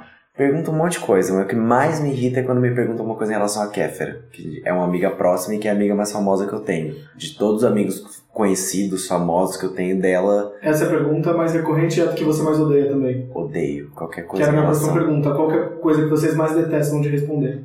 É, é em relação a Kéfera. Quer saber uma coisa dela, pergunta pra ela, não pra mim. Ah, mas quando perguntam a respeito da Kéfera pra você, tipo, querem saber uma coisa da Kéfera e te perguntam. É, às vezes fã, ou às vezes acontece de marca, querida Caô, assessor de imprensa. Do tipo, ah, eu não consegui falar com a Kéfera, eu sei que você é amigo dela, Ai, por algum trouxa. motivo tem o meu contato. Será que você pode encaminhar um convite? Não, eu não trabalho pra você, nem para a Kéfera. Tá bom? Obrigado. Não é nenhuma indireta, é direta mesmo. Coisa que as pessoas mais me perguntam é sobre o meu trabalho, né? Sobre eu ser drag. É se eu já peguei outras pessoas montadas, se eu já transei montado. E. Eu acho que essa é a pergunta que mais fazem pra mim. E quanto tempo eu demoro pra me maquiar? São as coisas que mais me perguntam. Nenhuma dessas perguntas me irritam. Eu nunca transei com ninguém montado e eu demoro, em média, uma hora e vinte pra me maquiar. E qual é a coisa que você mais odeia responder? O que eu mais odeio responder, sei lá, me nota. Me nota é uma coisa que me irrita. Já sabe que é isso, Sim, né? é me nota Me nota, me nota, Me me, segue. nota, ai, me segue. Ai, você nunca me notou. Ai, vai pro inferno. Eu não vou te notar você falando merda pra mim. É, enfim, isso me irrita muito, muito, muito. No Twitter, principalmente. Tá, vamos fazer agora então as perguntas de trabalho. Quero perguntar pro Michael. é, Você comandou os intervalos do Cantaluan no Multishow com o Ted e também participou do Vai Que Cola. O que, que muda pra você no, no jeito de se comunicar quando você tá no YouTube e quando você tá numa, numa rede de TV? Não muda nada, assim. Que o levemente muda é que quando você tá numa TV mesmo, tem umas coisas que você tem que cuidar, né? Tem uma linguajar, tem uma postura, que não dá. Eu, eu, eu tento ser eu mesmo, não quero ficar uma coisa engessada, mas eu não posso falar um, um cu, não posso falar um, um filho da puta, sabe? Um palavrão que eu falaria tranquilamente no meu canal, que nem hoje eu falo mais porque não tá foda o YouTube. É, cai tudo os vídeos, enfim. Mas é só isso, acho que é uma leve postura, assim, do tipo, você sabe que está num lugar que tem umas regras pra você seguir. Então você pode ser você mesmo, pode falar o que você quiser dentro daquelas regras. E você vai participar agora da transmissão esse fim de semana já do Rock in Rio. Como vai ser? Eu acho que vai ser bem maluco, assim, porque cada dia já fazer uma coisa, assim, desde estar no meio da galera, entrevistando gente, fazendo perguntas pros artistas que vão estar no estúdio, até dias que eu vou conduzir o estúdio de vidro deles que vai estar montado no meio do Rock in Rio, bastidor, entrevista com youtuber, é, nem eu sei direito tudo que vai acontecer lá. Então vai ser, vai ser bem legal, mas vai ser bem crazy, porque é Rock in Rio, né, aquela coisa, é muita gente, é muita coisa acontecendo, trocentos palco e artista e tudo, tudo junto. É, eu gosto muito disso de ser apresentador. Eu, eu- é uma coisa que eu me identifico muito. Então, fico muito feliz quando rola essas coisas. Então você vai participar então desse fim de semana, que tem Lady Gaga, e do outro fim de semana também. É, 21 e 22 também. 15, 16, 17, 21 e 22. E vai dar pra curtir algum show, será? Vai, porque todos os dias eu trabalho até o último show começar. Então, por exemplo, quando vai começar a Lady Gaga, a gente encerra a transmissão. Da, da gente fica só a transmissão do show. E aí. Mother Monster, maravilhoso! Que bom. Você também participou do, do filme O Amor de Catarina com a Kéfera, Uhum. sua amiga. E eu vi esses dias que você estava gravando com o Gabriel Comiccioli. É uma série, é um curta, o que, que vai ser? Do Comiccioli, a gente não gravou nada pessoal. Eu tava, na verdade, ajudando ele na gravação dele. Que ele tava produzindo uma paródia e tava gravando com ele essa, essa paródia. Eu sempre ajudo meus amigos youtubers na medida que eu posso, como também eles me ajudam pra caramba. Então, a gente vai se ajudando. Legal. E você tem planos de TV ou de alguma coisa pra, por agora além do Multishow? Cara, eu tenho muita vontade de trabalhar em TV, seja apresentando, seja fazendo novela, uma coisa que eu nunca fiz, tenho muita vontade de fazer novela. Você, você chega a fazer testes? Como é que. Hoje em dia não muito, assim, sabe? Porque é, é, às vezes até meio difícil de conciliar a vida com. Depois que eu comecei o canal com a vida de ator. Porque o que acontece? O, o YouTube acaba virando a minha principal vitrine. E, na- e no YouTube eu não tô atuando, eu tô sendo eu, é o Maicon, afeminada, bicha, falo o que quer, falo de várias coisas. Então já aconteceu várias coisas assim, de eu ir em agência de atores, por exemplo, a pessoa olhar, não é difícil encontrar meu canal, olhar meu canal e falar, nossa, mas eu não posso te mandar para teste de tal marca, porque você vai ser uma borboletinha no set. Já ouvi frases exatamente assim, sabe? E aí eu tenho que explicar, tipo, olha, não, ele é meu trabalho, ele sou eu, como você existe na tua vida, na tua casa, se você ligar uma câmera, você não vai ser o que você é aqui no teu trabalho, entendeu? Ali eu, ali eu sou o Maicon e o meu trabalho de ator não tem nada a ver com isso, é outra coisa. Eu não cresci fazendo papéis gays no teatro, estudei teatros, né, fazendo Shakespeare, fazendo Goethe, fazendo, sei lá, Peter Weiss, nada de, de papel gay. É, é muito difícil ter, a não ser que seja comédia contemporânea, coisa do tipo. Eu já fiz muito também, mas enfim. Então, é, às vezes é difícil romper essa barreira, sabe? Do tipo, as, fazer que as pessoas me vejam como ator se no YouTube eu não apareço como ator. Que é muito difícil eu produzir coisas pra eu estar atuando no YouTube, porque eu acho que vai ficar tosco. E aí, pra ficar tosco, eu prefiro ser o Maicon e fazer tosquice. Ok, mas eu tô sendo Maicon e sendo youtuber. Eu, eu acho que o padrão de exi- exigência de qualidade na minha cabeça é bem menor do que eu fazer uma cena, uma websérie, coisa do tipo, que eu preciso de equipe, de grana, não consigo fazer sozinho com uma câmera em casa. Então, é- é, hoje em dia eu vivo um pouco esse dilema, sabe? De ter que correr atrás do ator, mas o lado youtuber me tira emprego de ator às vezes. Como também surgiram várias oportunidades independentes disso. Por exemplo, o Vai Que Cola é uma coisa que surgiu por causa do canal. E apresentar programas também é por causa do canal. Não surgiria se eu estivesse só fazendo teatro. Com certeza ia ser outra pessoa. Você tem um livro chamado Over the Rainbow, um livro de, um livro de contos de fadas, e é seu primeiro livro, né? Aham. E eu queria saber de- se você pretende escrever mais livros, como é que foi para você escrever um livro, se teve ajuda de alguém para botar, um editor para botar todas as ideias num lugar só. Não, a gente escreveu junto, né, eu e a Lori. É, foi um processo que foi, foi legal, porque foi a primeira vez que eu escrevi, era só um conto dentro de um livro, então me senti mais seguro para arriscar do que sentar e escrever um livro inteiro, sabe? Eu não me sentia preparado para isso, acho que por isso que eu topei.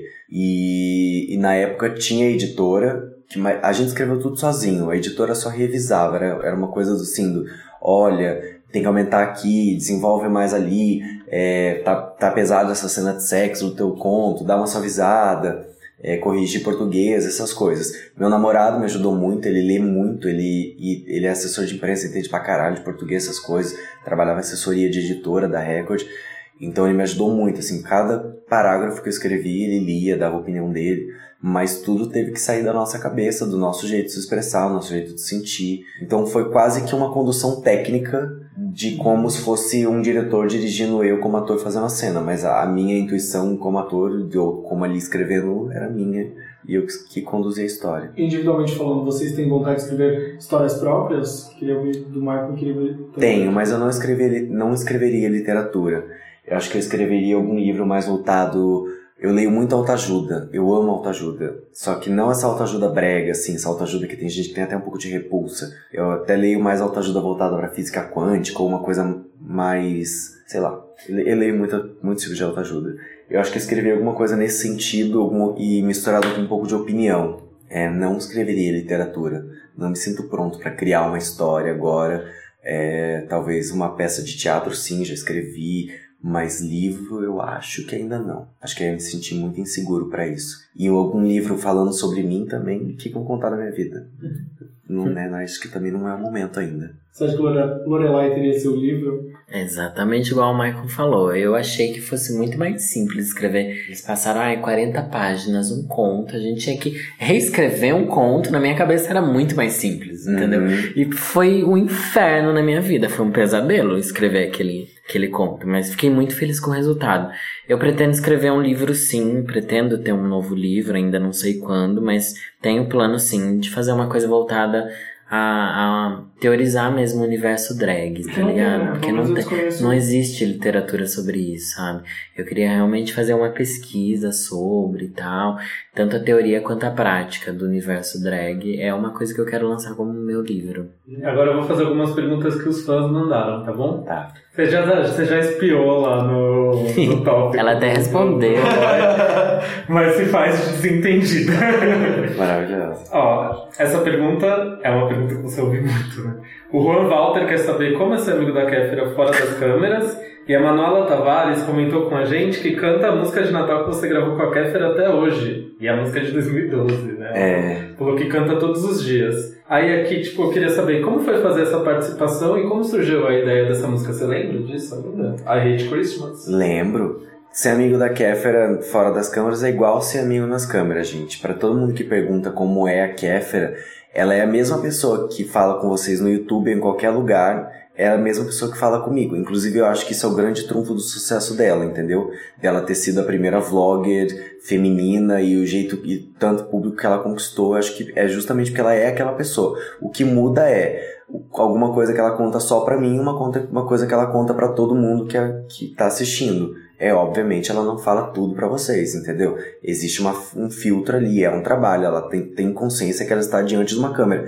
Mas isso não muda o jeito dela agir. Ela é a mesma pessoa, mesma risada, mesmo humor, mesma coisa. Então eu acho que é, isso é a melhor coisa pra te dizer como é a Kefra na intimidade. Ela é igual. E, e eu, Hate Christmas, então, foi um ano que a gente tava super pirado em fazer paródias, né? Primeiro a gente fez as Piriguetes, que foi um, um puta sucesso no canal da Kéfera, que foi a primeira paródia que a gente fez juntos. Não foi o primeiro vídeo que a gente fez, mas foi a primeira paródia que a gente fez. E na época bateu, sei lá, 3 milhões em 3 dias. Isso era muita coisa pra época, em 2012. Tanto que a gente foi em trocentos programas de TV, saiu capa de jornal, de um monte de coisa. Ou foi o primeiro vídeo dela que passou de um milhão de views. Foi depois disso que outros vídeos começaram a passar de um milhão de views no canal dela, que ela atingiu um milhão, cresceu, chegou perto do milhão de inscritos e passou depois, logo em seguida. Então foi bem um plot twist mesmo na carreira dela, foi esse vídeo. É, de ter ido, a gente foi tipo no programa da Fátima, sabe? Coisa que youtuber nem ia no programa da Fátima lá em 2012, no começo do programa da Fátima. Foi muito legal. E aí logo em seguida a gente pirou nessa do I Hate Christmas. E pirou de fazer música em inglês, enfim, foi super divertido. Eu fiz a produção do clipe, escolhi a casa que aparece, a rua decorada, fiz todas essas coisas e a gente pirou e, e-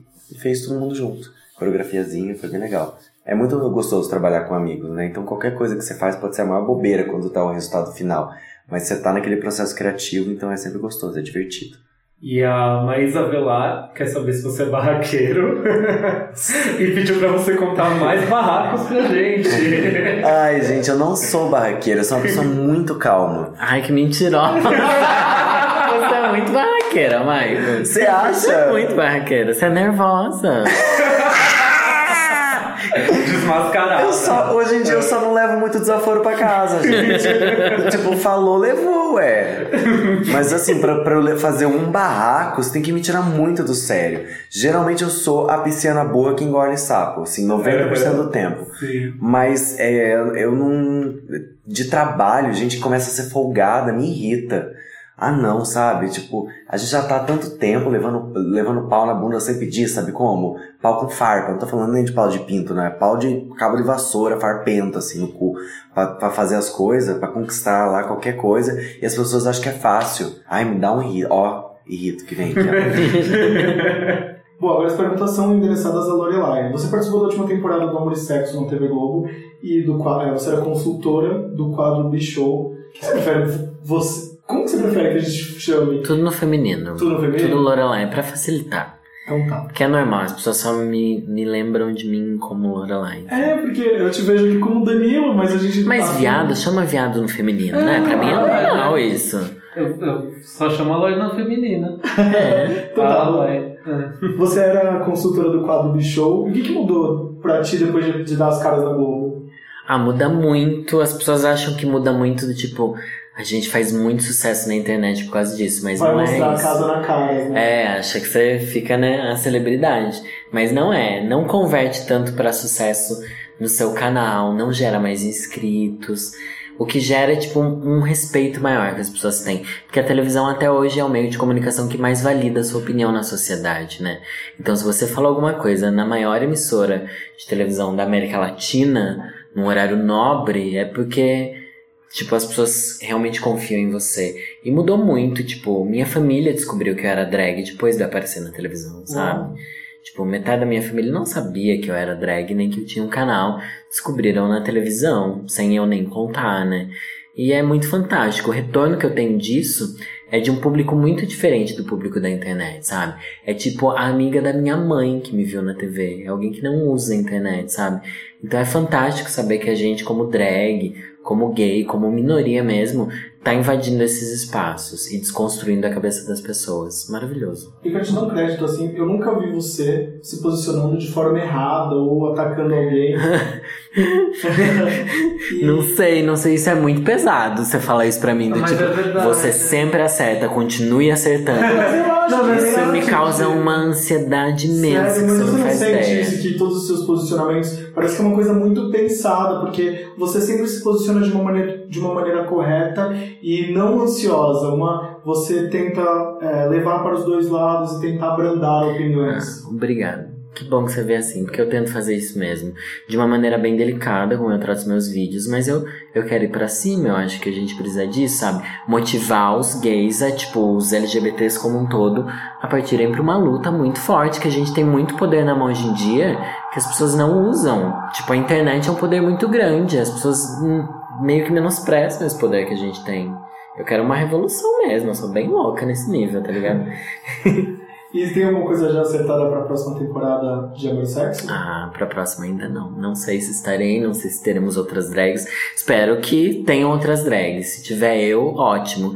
Mas que tenha diversidade na televisão. Como foi esse começo para você de, de mudança de comportamento, mesmo que você falou, de as pessoas não, te, te- não saberem que você era Lorelai e virem pra cima? Foi uma coisa de reconhecimento ou uma coisa de questionamento por que você não fez isso antes? Como assim, a coisa de. Você colocar a cara tapa como drag, você colocou a cara tapa e você não, não chegou pra sua família e falou, não, eu sou drag, tenho canal, não sei o quê. Então, foi muito estranho porque eu criei meu canal eu não imaginei que fosse dar uma repercussão, entendeu? Eu não imaginei mesmo. Eu criei um canal, tipo, como publicitário que sou, eu criei um planejamento estratégico para esse novo job que eu criei para mim mesmo, sabe? E, tipo, eu imaginei que ia demorar um ano para ter, sei lá, 30 mil inscritos. E passou em meses, sabe? E foi, é muito maravilhoso saber que as pessoas querem ouvir os temas que eu trato no meu canal. Mas ao mesmo tempo, como você falou, é muito assustador as pessoas falarem, ai, você não erra, ai, você me representa, ai, eu quero saber a sua opinião sobre isso. Porque, tipo, eu- na minha vida real, eu quero estar aberto aos meus erros, eu estou aberto a errar. Tipo, eu olho para os meus vídeos do começo, eu vejo coisas que eu não falaria hoje em dia. E eu tenho muito medo, causa um peso muito grande, uma responsabilidade muito bizarra, assim, pra alguém ter, sabe? Tipo, ontem mesmo, um monte de gente no meu Twitter, ai, passaram seu vídeo na minha escola, seu vídeo na minha escola, um monte de gente. Nossa. Eu falo, mano, é incrível, mas ao mesmo tempo, tipo, não é o papel de um youtuber estar lecionando numa escola, porque o sistema de ensino não trata sobre gêneros e tem que recorrer a gente, sabe? Tipo, não é meu papel. É, é assustador, assim, tipo, porque a gente é só uma pessoa falando a opinião, tá ligado? Mas como você aceita isso? Ah, eu aceito porque eu, eu meio que, que vesti, tipo, encarei esse papel. Tipo, eu posso aguentar isso, sabe? Porque eu sou cheio de privilégios. Então eu tô muito melhor do que a maioria das pessoas que me seguem, que sofrem muito mais do que eu. E eu quero defender todas elas. E eu posso fazer isso, entendeu? Porque eu consegui chegar num lugar onde elas não têm voz. Então eu vou gritar por todas elas. E vamos gritando, querida. Tenho medo não. Arrasou. E como que é o posicionamento das drags novas que, tão che que chegam em você? Ai, é bizarro, né? Eu tenho medo também. Porque são drags que, tipo, aprenderam a esconder a sobrancelha com o tutorial que eu fiz. Ou que se inspiram em mim. Além de RuPaul's, né? Claro, que é a maior inspiração das drags novas. Que chegam, tipo, ai, eu quero ser igual você. Ai, meu sobrenome é Fox. Eu falo, bicha, o que, que você tá fazendo? Tanta drag melhor pra você mirar. Eu sou uma drag super preguiçosa, assim. Como drag, eu sou péssima. Mas eu acho que eu sou um melhor comunicador do que drag, sabe? Mas é, é, é lindo, assim. E, e tão legal quanto é ver drags antigas que, tipo, me agradecem pelo trabalho que eu tenho no YouTube, sabe? Drags bem famosas que eu admiro há muitos anos falarem, ai, obrigado por você explicar pro mundo o que que é drag e tal. Eu acho isso foda demais, sabe? Fora do que eu jamais imaginei que pudesse acontecer. Quem foi a pessoa que você que veio pra você e fez isso e você falou, caraca, eu cheguei nessa pessoa. Ai, mano, quando isso acontece é de arrepiar. Tipo, eu fiz um vídeo sobre um review, assim, do livro que eu li da Nanny People, né? Que eu chorei demais com aquele livro. Eu me identifiquei demais com a história dela, por ela ser drag, por ela ser artista e tal. Me trazia muita esperança de viver aquele livro. E fiz um vídeo sobre isso. Daí ela leu e tal, e ela assistiu o vídeo e veio falar comigo e tal. Daí a gente se conheceu quando ela foi pra Sorocaba, eu fiquei super emocionado e tal. E outra coisa muito louca que aconteceu, de tipo, pensar até onde chega a nossa mensagem como comunicador, um vídeo que eu fiz que eu tava muito insegura de fazer. O único vídeo do meu canal que eu fiz que eu li um texto que não era meu, que era o vídeo A gente se acostuma. Eu queria muito, fazia mais de um ano que eu tava pensando em gravar aquele vídeo, mas eu tinha medo, porque podia ficar muito cafona, que é um texto muito forte, muito lindo, mas dá aquele medo, né? É uma coisa que eu nunca tinha feito. Daí eu falei, ai, gravei, super viralizou em todas as redes sociais, fez muito sucesso. E a autora assistiu esse vídeo. A autora tem tipo 80 anos. Ela escreveu aquele texto nos anos 70. Ela me mandou um e-mail me agradecendo pelo vídeo que eu fiz. A hora que eu vi aquilo, tipo, eu chorei, tipo, sabe, meu trabalho foi bem feito, sabe? Eu concluí, cheguei até onde eu podia ter chego, sabe? Tipo, eu cheguei na pessoa que escreveu aquele texto foda e ela falou que a minha interpretação foi o que ela esperava daquilo. Então são momentos que você pensa, mano, isso vale mais a pena, sabe? Do que a visibilidade que o povo pensa que o youtuber tem, tá ligado? São esses pequenos momentos, eu acho. Falo demais, né? Quando eu falo sem parar, eu. Eu tô emocionado. Pergunta do Rodrigo Giovanni. Ele quer saber de você se você vive hoje só dos shows de drag ou se você ainda mantém um emprego como designer, como, ou, e a coisa de drag é só, o trabalho de drag é só como um complemento. Então, eu acho que eu tenho três vertentes de lucro na minha vida. Programas, ah louca. Isso não daria muita coisa, mas enfim.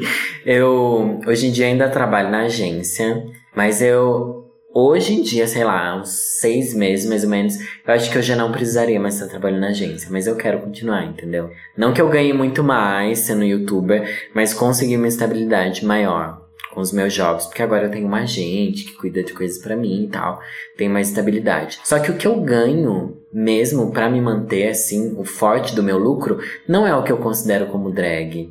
Porque pra mim, um dinheiro de drag é o dinheiro de eu fazendo show em boate. Pra mim, isso é o que uma drag faz, tá ligado?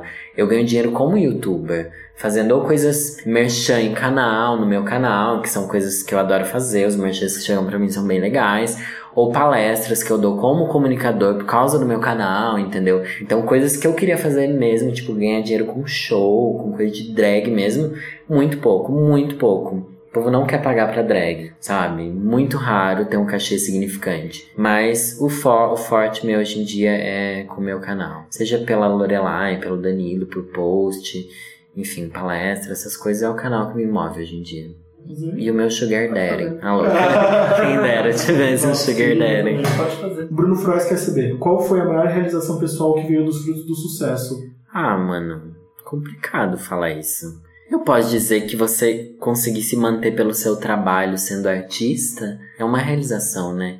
Que é artista que pode viver da sua arte. Isso é raro e me deixa muito feliz, ainda mais sendo uma arte de nicho, como uma drag. Essa é a realização pra mim, sabe? E poder, tipo, mostrar para os meus pais que eu consigo me bancar em cima disso, sabe? Em cima de ser uma drag. É muito forte pra mim, é muito bonito, assim, dentro do que eu imaginei pra mim mesmo. Essa é uma grande realização. E, e o feedback das pessoas também é outra, né? Imenso, assim.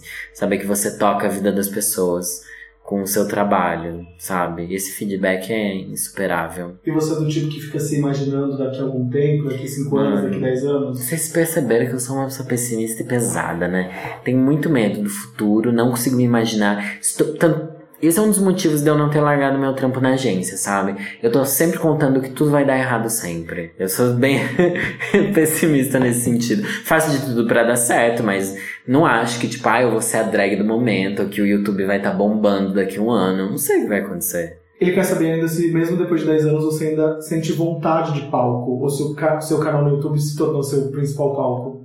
Então, isso é complicado. Já são mais de 10, né? Vou indo pra 13 anos já de drag. Muito tempo, muito tempo. E eu amo fazer show, eu amo estar numa boate fazendo um show com uma música, porque eu acho que é uma sensação que poucas pessoas têm, sabe? Tipo, eu me sinto dentro de um musical, sabe? Porque toca uma música e você começa o seu momento, sabe? Na interpretação sua, só que é na sua vida real. É maravilhoso, é tipo surreal. Amo fazer palestra, é muito mais fácil, muito menos estressante. Só que a adrenalina de um show é insuperável, sabe? Tanto é que esse final de semana agora eu vou ter um show em Brasília. Tô muito estressada por causa disso, porque faz muito tempo que eu não crio um show novo, sabe? Que eu tenho meus shows e eu faço eles no Brasil inteiro. Só que essa semana eu vou ter que criar um show novo. Tô muito tenso por causa disso e é maravilhoso. Vamos fazer show. Drag tem que fazer show, né, gente? Drag só pra ficar sendo bonita na internet? Por favor, né? O Guilherme Tinto quer saber o que a Lorelai acha dos LGBTQs que insistem em pontuar que não se sentem representados pela Pablo e, essa, e, e essa diferença entre visibilidade e representatividade. Então, eu acho triste as pessoas não se sentirem representadas. Eu até entendo elas quando elas falam, tipo, ai, uma, uma drag não me representa porque é um gay. E eu não sou gay e tal. Só que eu acho muito triste, sabe? O que eu penso é que, tipo, eu me sinto representado quando, sei lá, qualquer minoria tem uma visibilidade, sabe? Se eu vejo que a Carol com K fechou uma campanha da Avon, eu me sinto representado por aquilo, porque é uma minoria, alguém que sofreu, e de alguma maneira eu me sinto ligado àquilo, manja? Se eu vejo uma lésbica tendo notoriedade, se eu vejo transexuais, se eu vejo qualquer, qualquer um que é uma minoria vencendo esse sistema tão opressivo que a gente vive mesmo, das mídias como um todo, eu me sinto representado. E eu acho que é muito egoísmo da pessoa querer alguém exatamente igual a ela, tendo um papel de destaque, para que ela se sinta representada.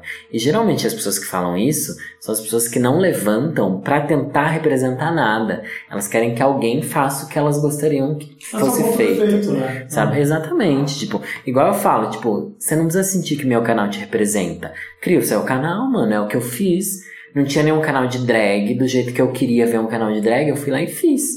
sabe? Então faz, crie suas coisas e apoie outras pessoas que estão criando também, manja. Eu acho um pensar muito pequeno, sabe? Pra mim, qualquer minoria vencendo, mesmo, não precisa ser minoria LGBT, mulher vencendo, sabe? Tipo, é, tem minoria, entre aspas, maior do que mulheres, né? Misoginia que a gente vive. Quando eu vejo uma mulher se dando bem na sociedade, quando eu vejo uma Fernanda Lima falando sobre sexo na televisão, eu acho que é uma vitória pra todos nós. E eu queria que todo mundo tivesse essa visão. Então tá, muito obrigado por esse papo aqui. Imagina, é sempre fica um horas prazer. horas. Eu queria saber de vocês se a gente deixou de falar alguma coisa que a gente não perguntou que vocês gostariam ainda de falar. Eu queria dizer que eu amo a Lori. Ah, eu também amo E que ela é minha consultora pessoal também. Ele mexe, Lori. Eu respondi isso numa entrevista. Você acha que eu devia ter falado isso? Eu botei isso num vídeo, Ah, falei tal coisa. Você acha que eu devia ter falado isso? Ela é consultora, né? Consultora de pessoal. imagem. Só a tia velha, né? Eu me, me sinto meio assim, a tia velha que todo mundo quer saber o que pensa. Ah, é que a Lori eu acho uma pessoa muito consciente. Ela, ela lê e estuda muito isso. Ela vê muito vídeo sobre isso. Ela ouve muitas Ai, opiniões. que vergonha. E, e, eu, e eu, não, e eu, não, eu não faço isso. Eu tenho referências, mas uma das referências, por exemplo, é ela.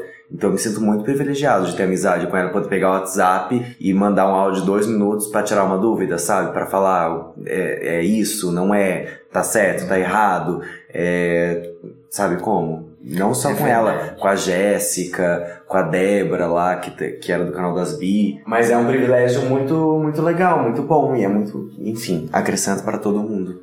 Eu acho que é legal isso, sabe? Tipo, as pessoas gostam muito de falar que, tipo, ai, você gosta de tal youtuber, não sei o que lá, tal- tal youtuber, meio que querendo colocar a gente uns contra os outros e tal. Mas eu acho que dentro do YouTube a gente tem uma irmandade muito grande. A gente conhece pessoas que vivem coisas que só você passa. E, tipo, o Michael é um dos meus melhores amigos que eu fiz aqui em São Paulo. E. E acho que isso é muito especial, e por isso que eu queria muito estar aqui com ele. Quando ele não pôde semana passada, eu exigi que ele estivesse aqui hoje, que a gente podia a gente ser o bebê antes, mas enfim. E o que eu acho legal também das pessoas verem no YouTube é que o YouTube é uma das poucas redes, assim, que você só cresce se você tiver amigos. Se você faz vídeo com outras pessoas, você cresce. Em vez de você, sei lá, se queimar e tal. Sozinho, você não vai chegar tão longe. Então é uma, uma reflexão boa para as pessoas terem, que realmente ter essa união, ainda mais no nosso meio, né? Esse meio LGBT que é tão fragmentado. O povo sempre quer colocar eu contra o canal Põe na Roda, eu o canal Põe na Roda contra o canal das bi, o canal de não sei quem contra o canal não sei ver quem. você criticando a Criticando, Pablo. não sei, é, falando mal da Pablo, de outras drags. Tipo, gente, o YouTube é uma prova viva de que o contrário disso, de que a união é que faz a gente crescer, sabe? E é essa a mensagem que eu quero dar. Obrigada. Eu sempre termino minhas entrevistas perguntando assim: se vocês estivessem do lado de cá e pudessem fazer uma pergunta pra vocês de algo que vocês nunca tiveram espaço pra falar, o que, que vocês falariam? O que, que eu falaria? O que você perguntaria pra você mesmo, é isso? Ah, não sei. O que eu me pergunto todos os dias é se eu tô sendo fiel ao que eu acredito e ao que eu sonho, as coisas que eu realmente. As coisas que eu realmente acredito, assim. Acho que a vida o tempo todo, assim. Se você não tá se colocando numa tomadinha, se conectando com você mesmo, o tempo todo o mundo tá te tirando disso, sabe? Tá botando você pra ficar encucado, batendo a cabeça na parede, se preocupando com uma coisa que você não precisa se preocupar, é, faz você ficar sozinho, faz você ficar triste, faz você perder sua autoestima. E tudo isso é que a gente se desliga da gente mesmo. Eu acredito que tudo que tem na gente que a gente não gosta não é a gente. É, é- e a gente tem que tentar se amar e tentar estar consciente o tempo todo. Então isso é o que eu me questiono o tempo todo, assim, sabe? Você tá consciente? Você tem noção do que você tá fazendo agora? Ou você tá pe- pensando no passado ou se preocupando com alguma coisa do futuro? É, eu- isso é o que eu sempre me questiono na vida, assim, andando na rua, em casa, fazendo cocô, tomando banho, em qualquer lugar, trabalhando. Difícil a pergunta. Eu acho que o que eu penso é mais ou menos o que o Michael pensa. Uma pergunta que eu gosto quando me perguntam, e talvez acho que uma única pessoa me perguntou, era se eu não estivesse fazendo isso agora, o que eu gostaria de estar fazendo. Se a resposta for o contrário da vida que eu levo, é porque a coisa tá indo errado. É o que o Michael falou mesmo, sabe? Faz a gente se perguntar se a gente tá no lugar certo na hora certa e tal. E acho que as coisas têm dado muito certo. Aos trancos e barrancos, na depressão do dia a dia. Ah, Mas é. estamos aí. Eu acho que mesmo que dá errado é porque tinha que dar errado. O errado faz É. parte. Se você pensava na vida de qualquer pessoa sem problemas, sem adversidades, ela jamais seria o que ela é hoje. Assim, o que, na- o que faz a gente crescer e evoluir justamente é- são os obstáculos que vão botando ali, né? É como dizem, a dor é um veículo da consciência. Amei. Eu tuitei um negócio hoje muito bom também. A vida é feita de, de- a vida é feita de obstáculos. Eu tropecei em todos. uma mulherzinha segurando uma Eu plaquinha. tenho, amiga, eu salvei no meu celular. é muito eu. Eu tuitei É isso eu. hoje. Eu amo. Então tá, meninos, muito obrigado pelo papo. Ah, eu que agradeço. Obrigado, Obrigado por nos receberem. E obrigado a você que ficou até aqui ouvindo até agora. Muitíssimo obrigado, tá? É. Pelo seu tempo, pela sua disponibilidade. E sinto que a gente não possa ouvir tudo que você está falando também, já que você ficou tanto tempo ouvindo a gente.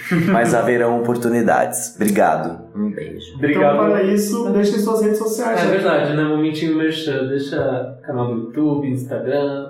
Se quiser seguir, é Maicon Santini. Maicon bem simples, gente. Bem pobre. Minha mãe, M-A-I-C-O-N Santini. Canal, Instagram, Twitter, tudo é Maicon Santini. Eu sou Lorelai Underline Fox. Lorelai é com Y, porque eu não sou tão pobre assim. Alô? Fina, shade! eu sou Lorelai Underline Fox no Twitter, Snapchat, Instagram.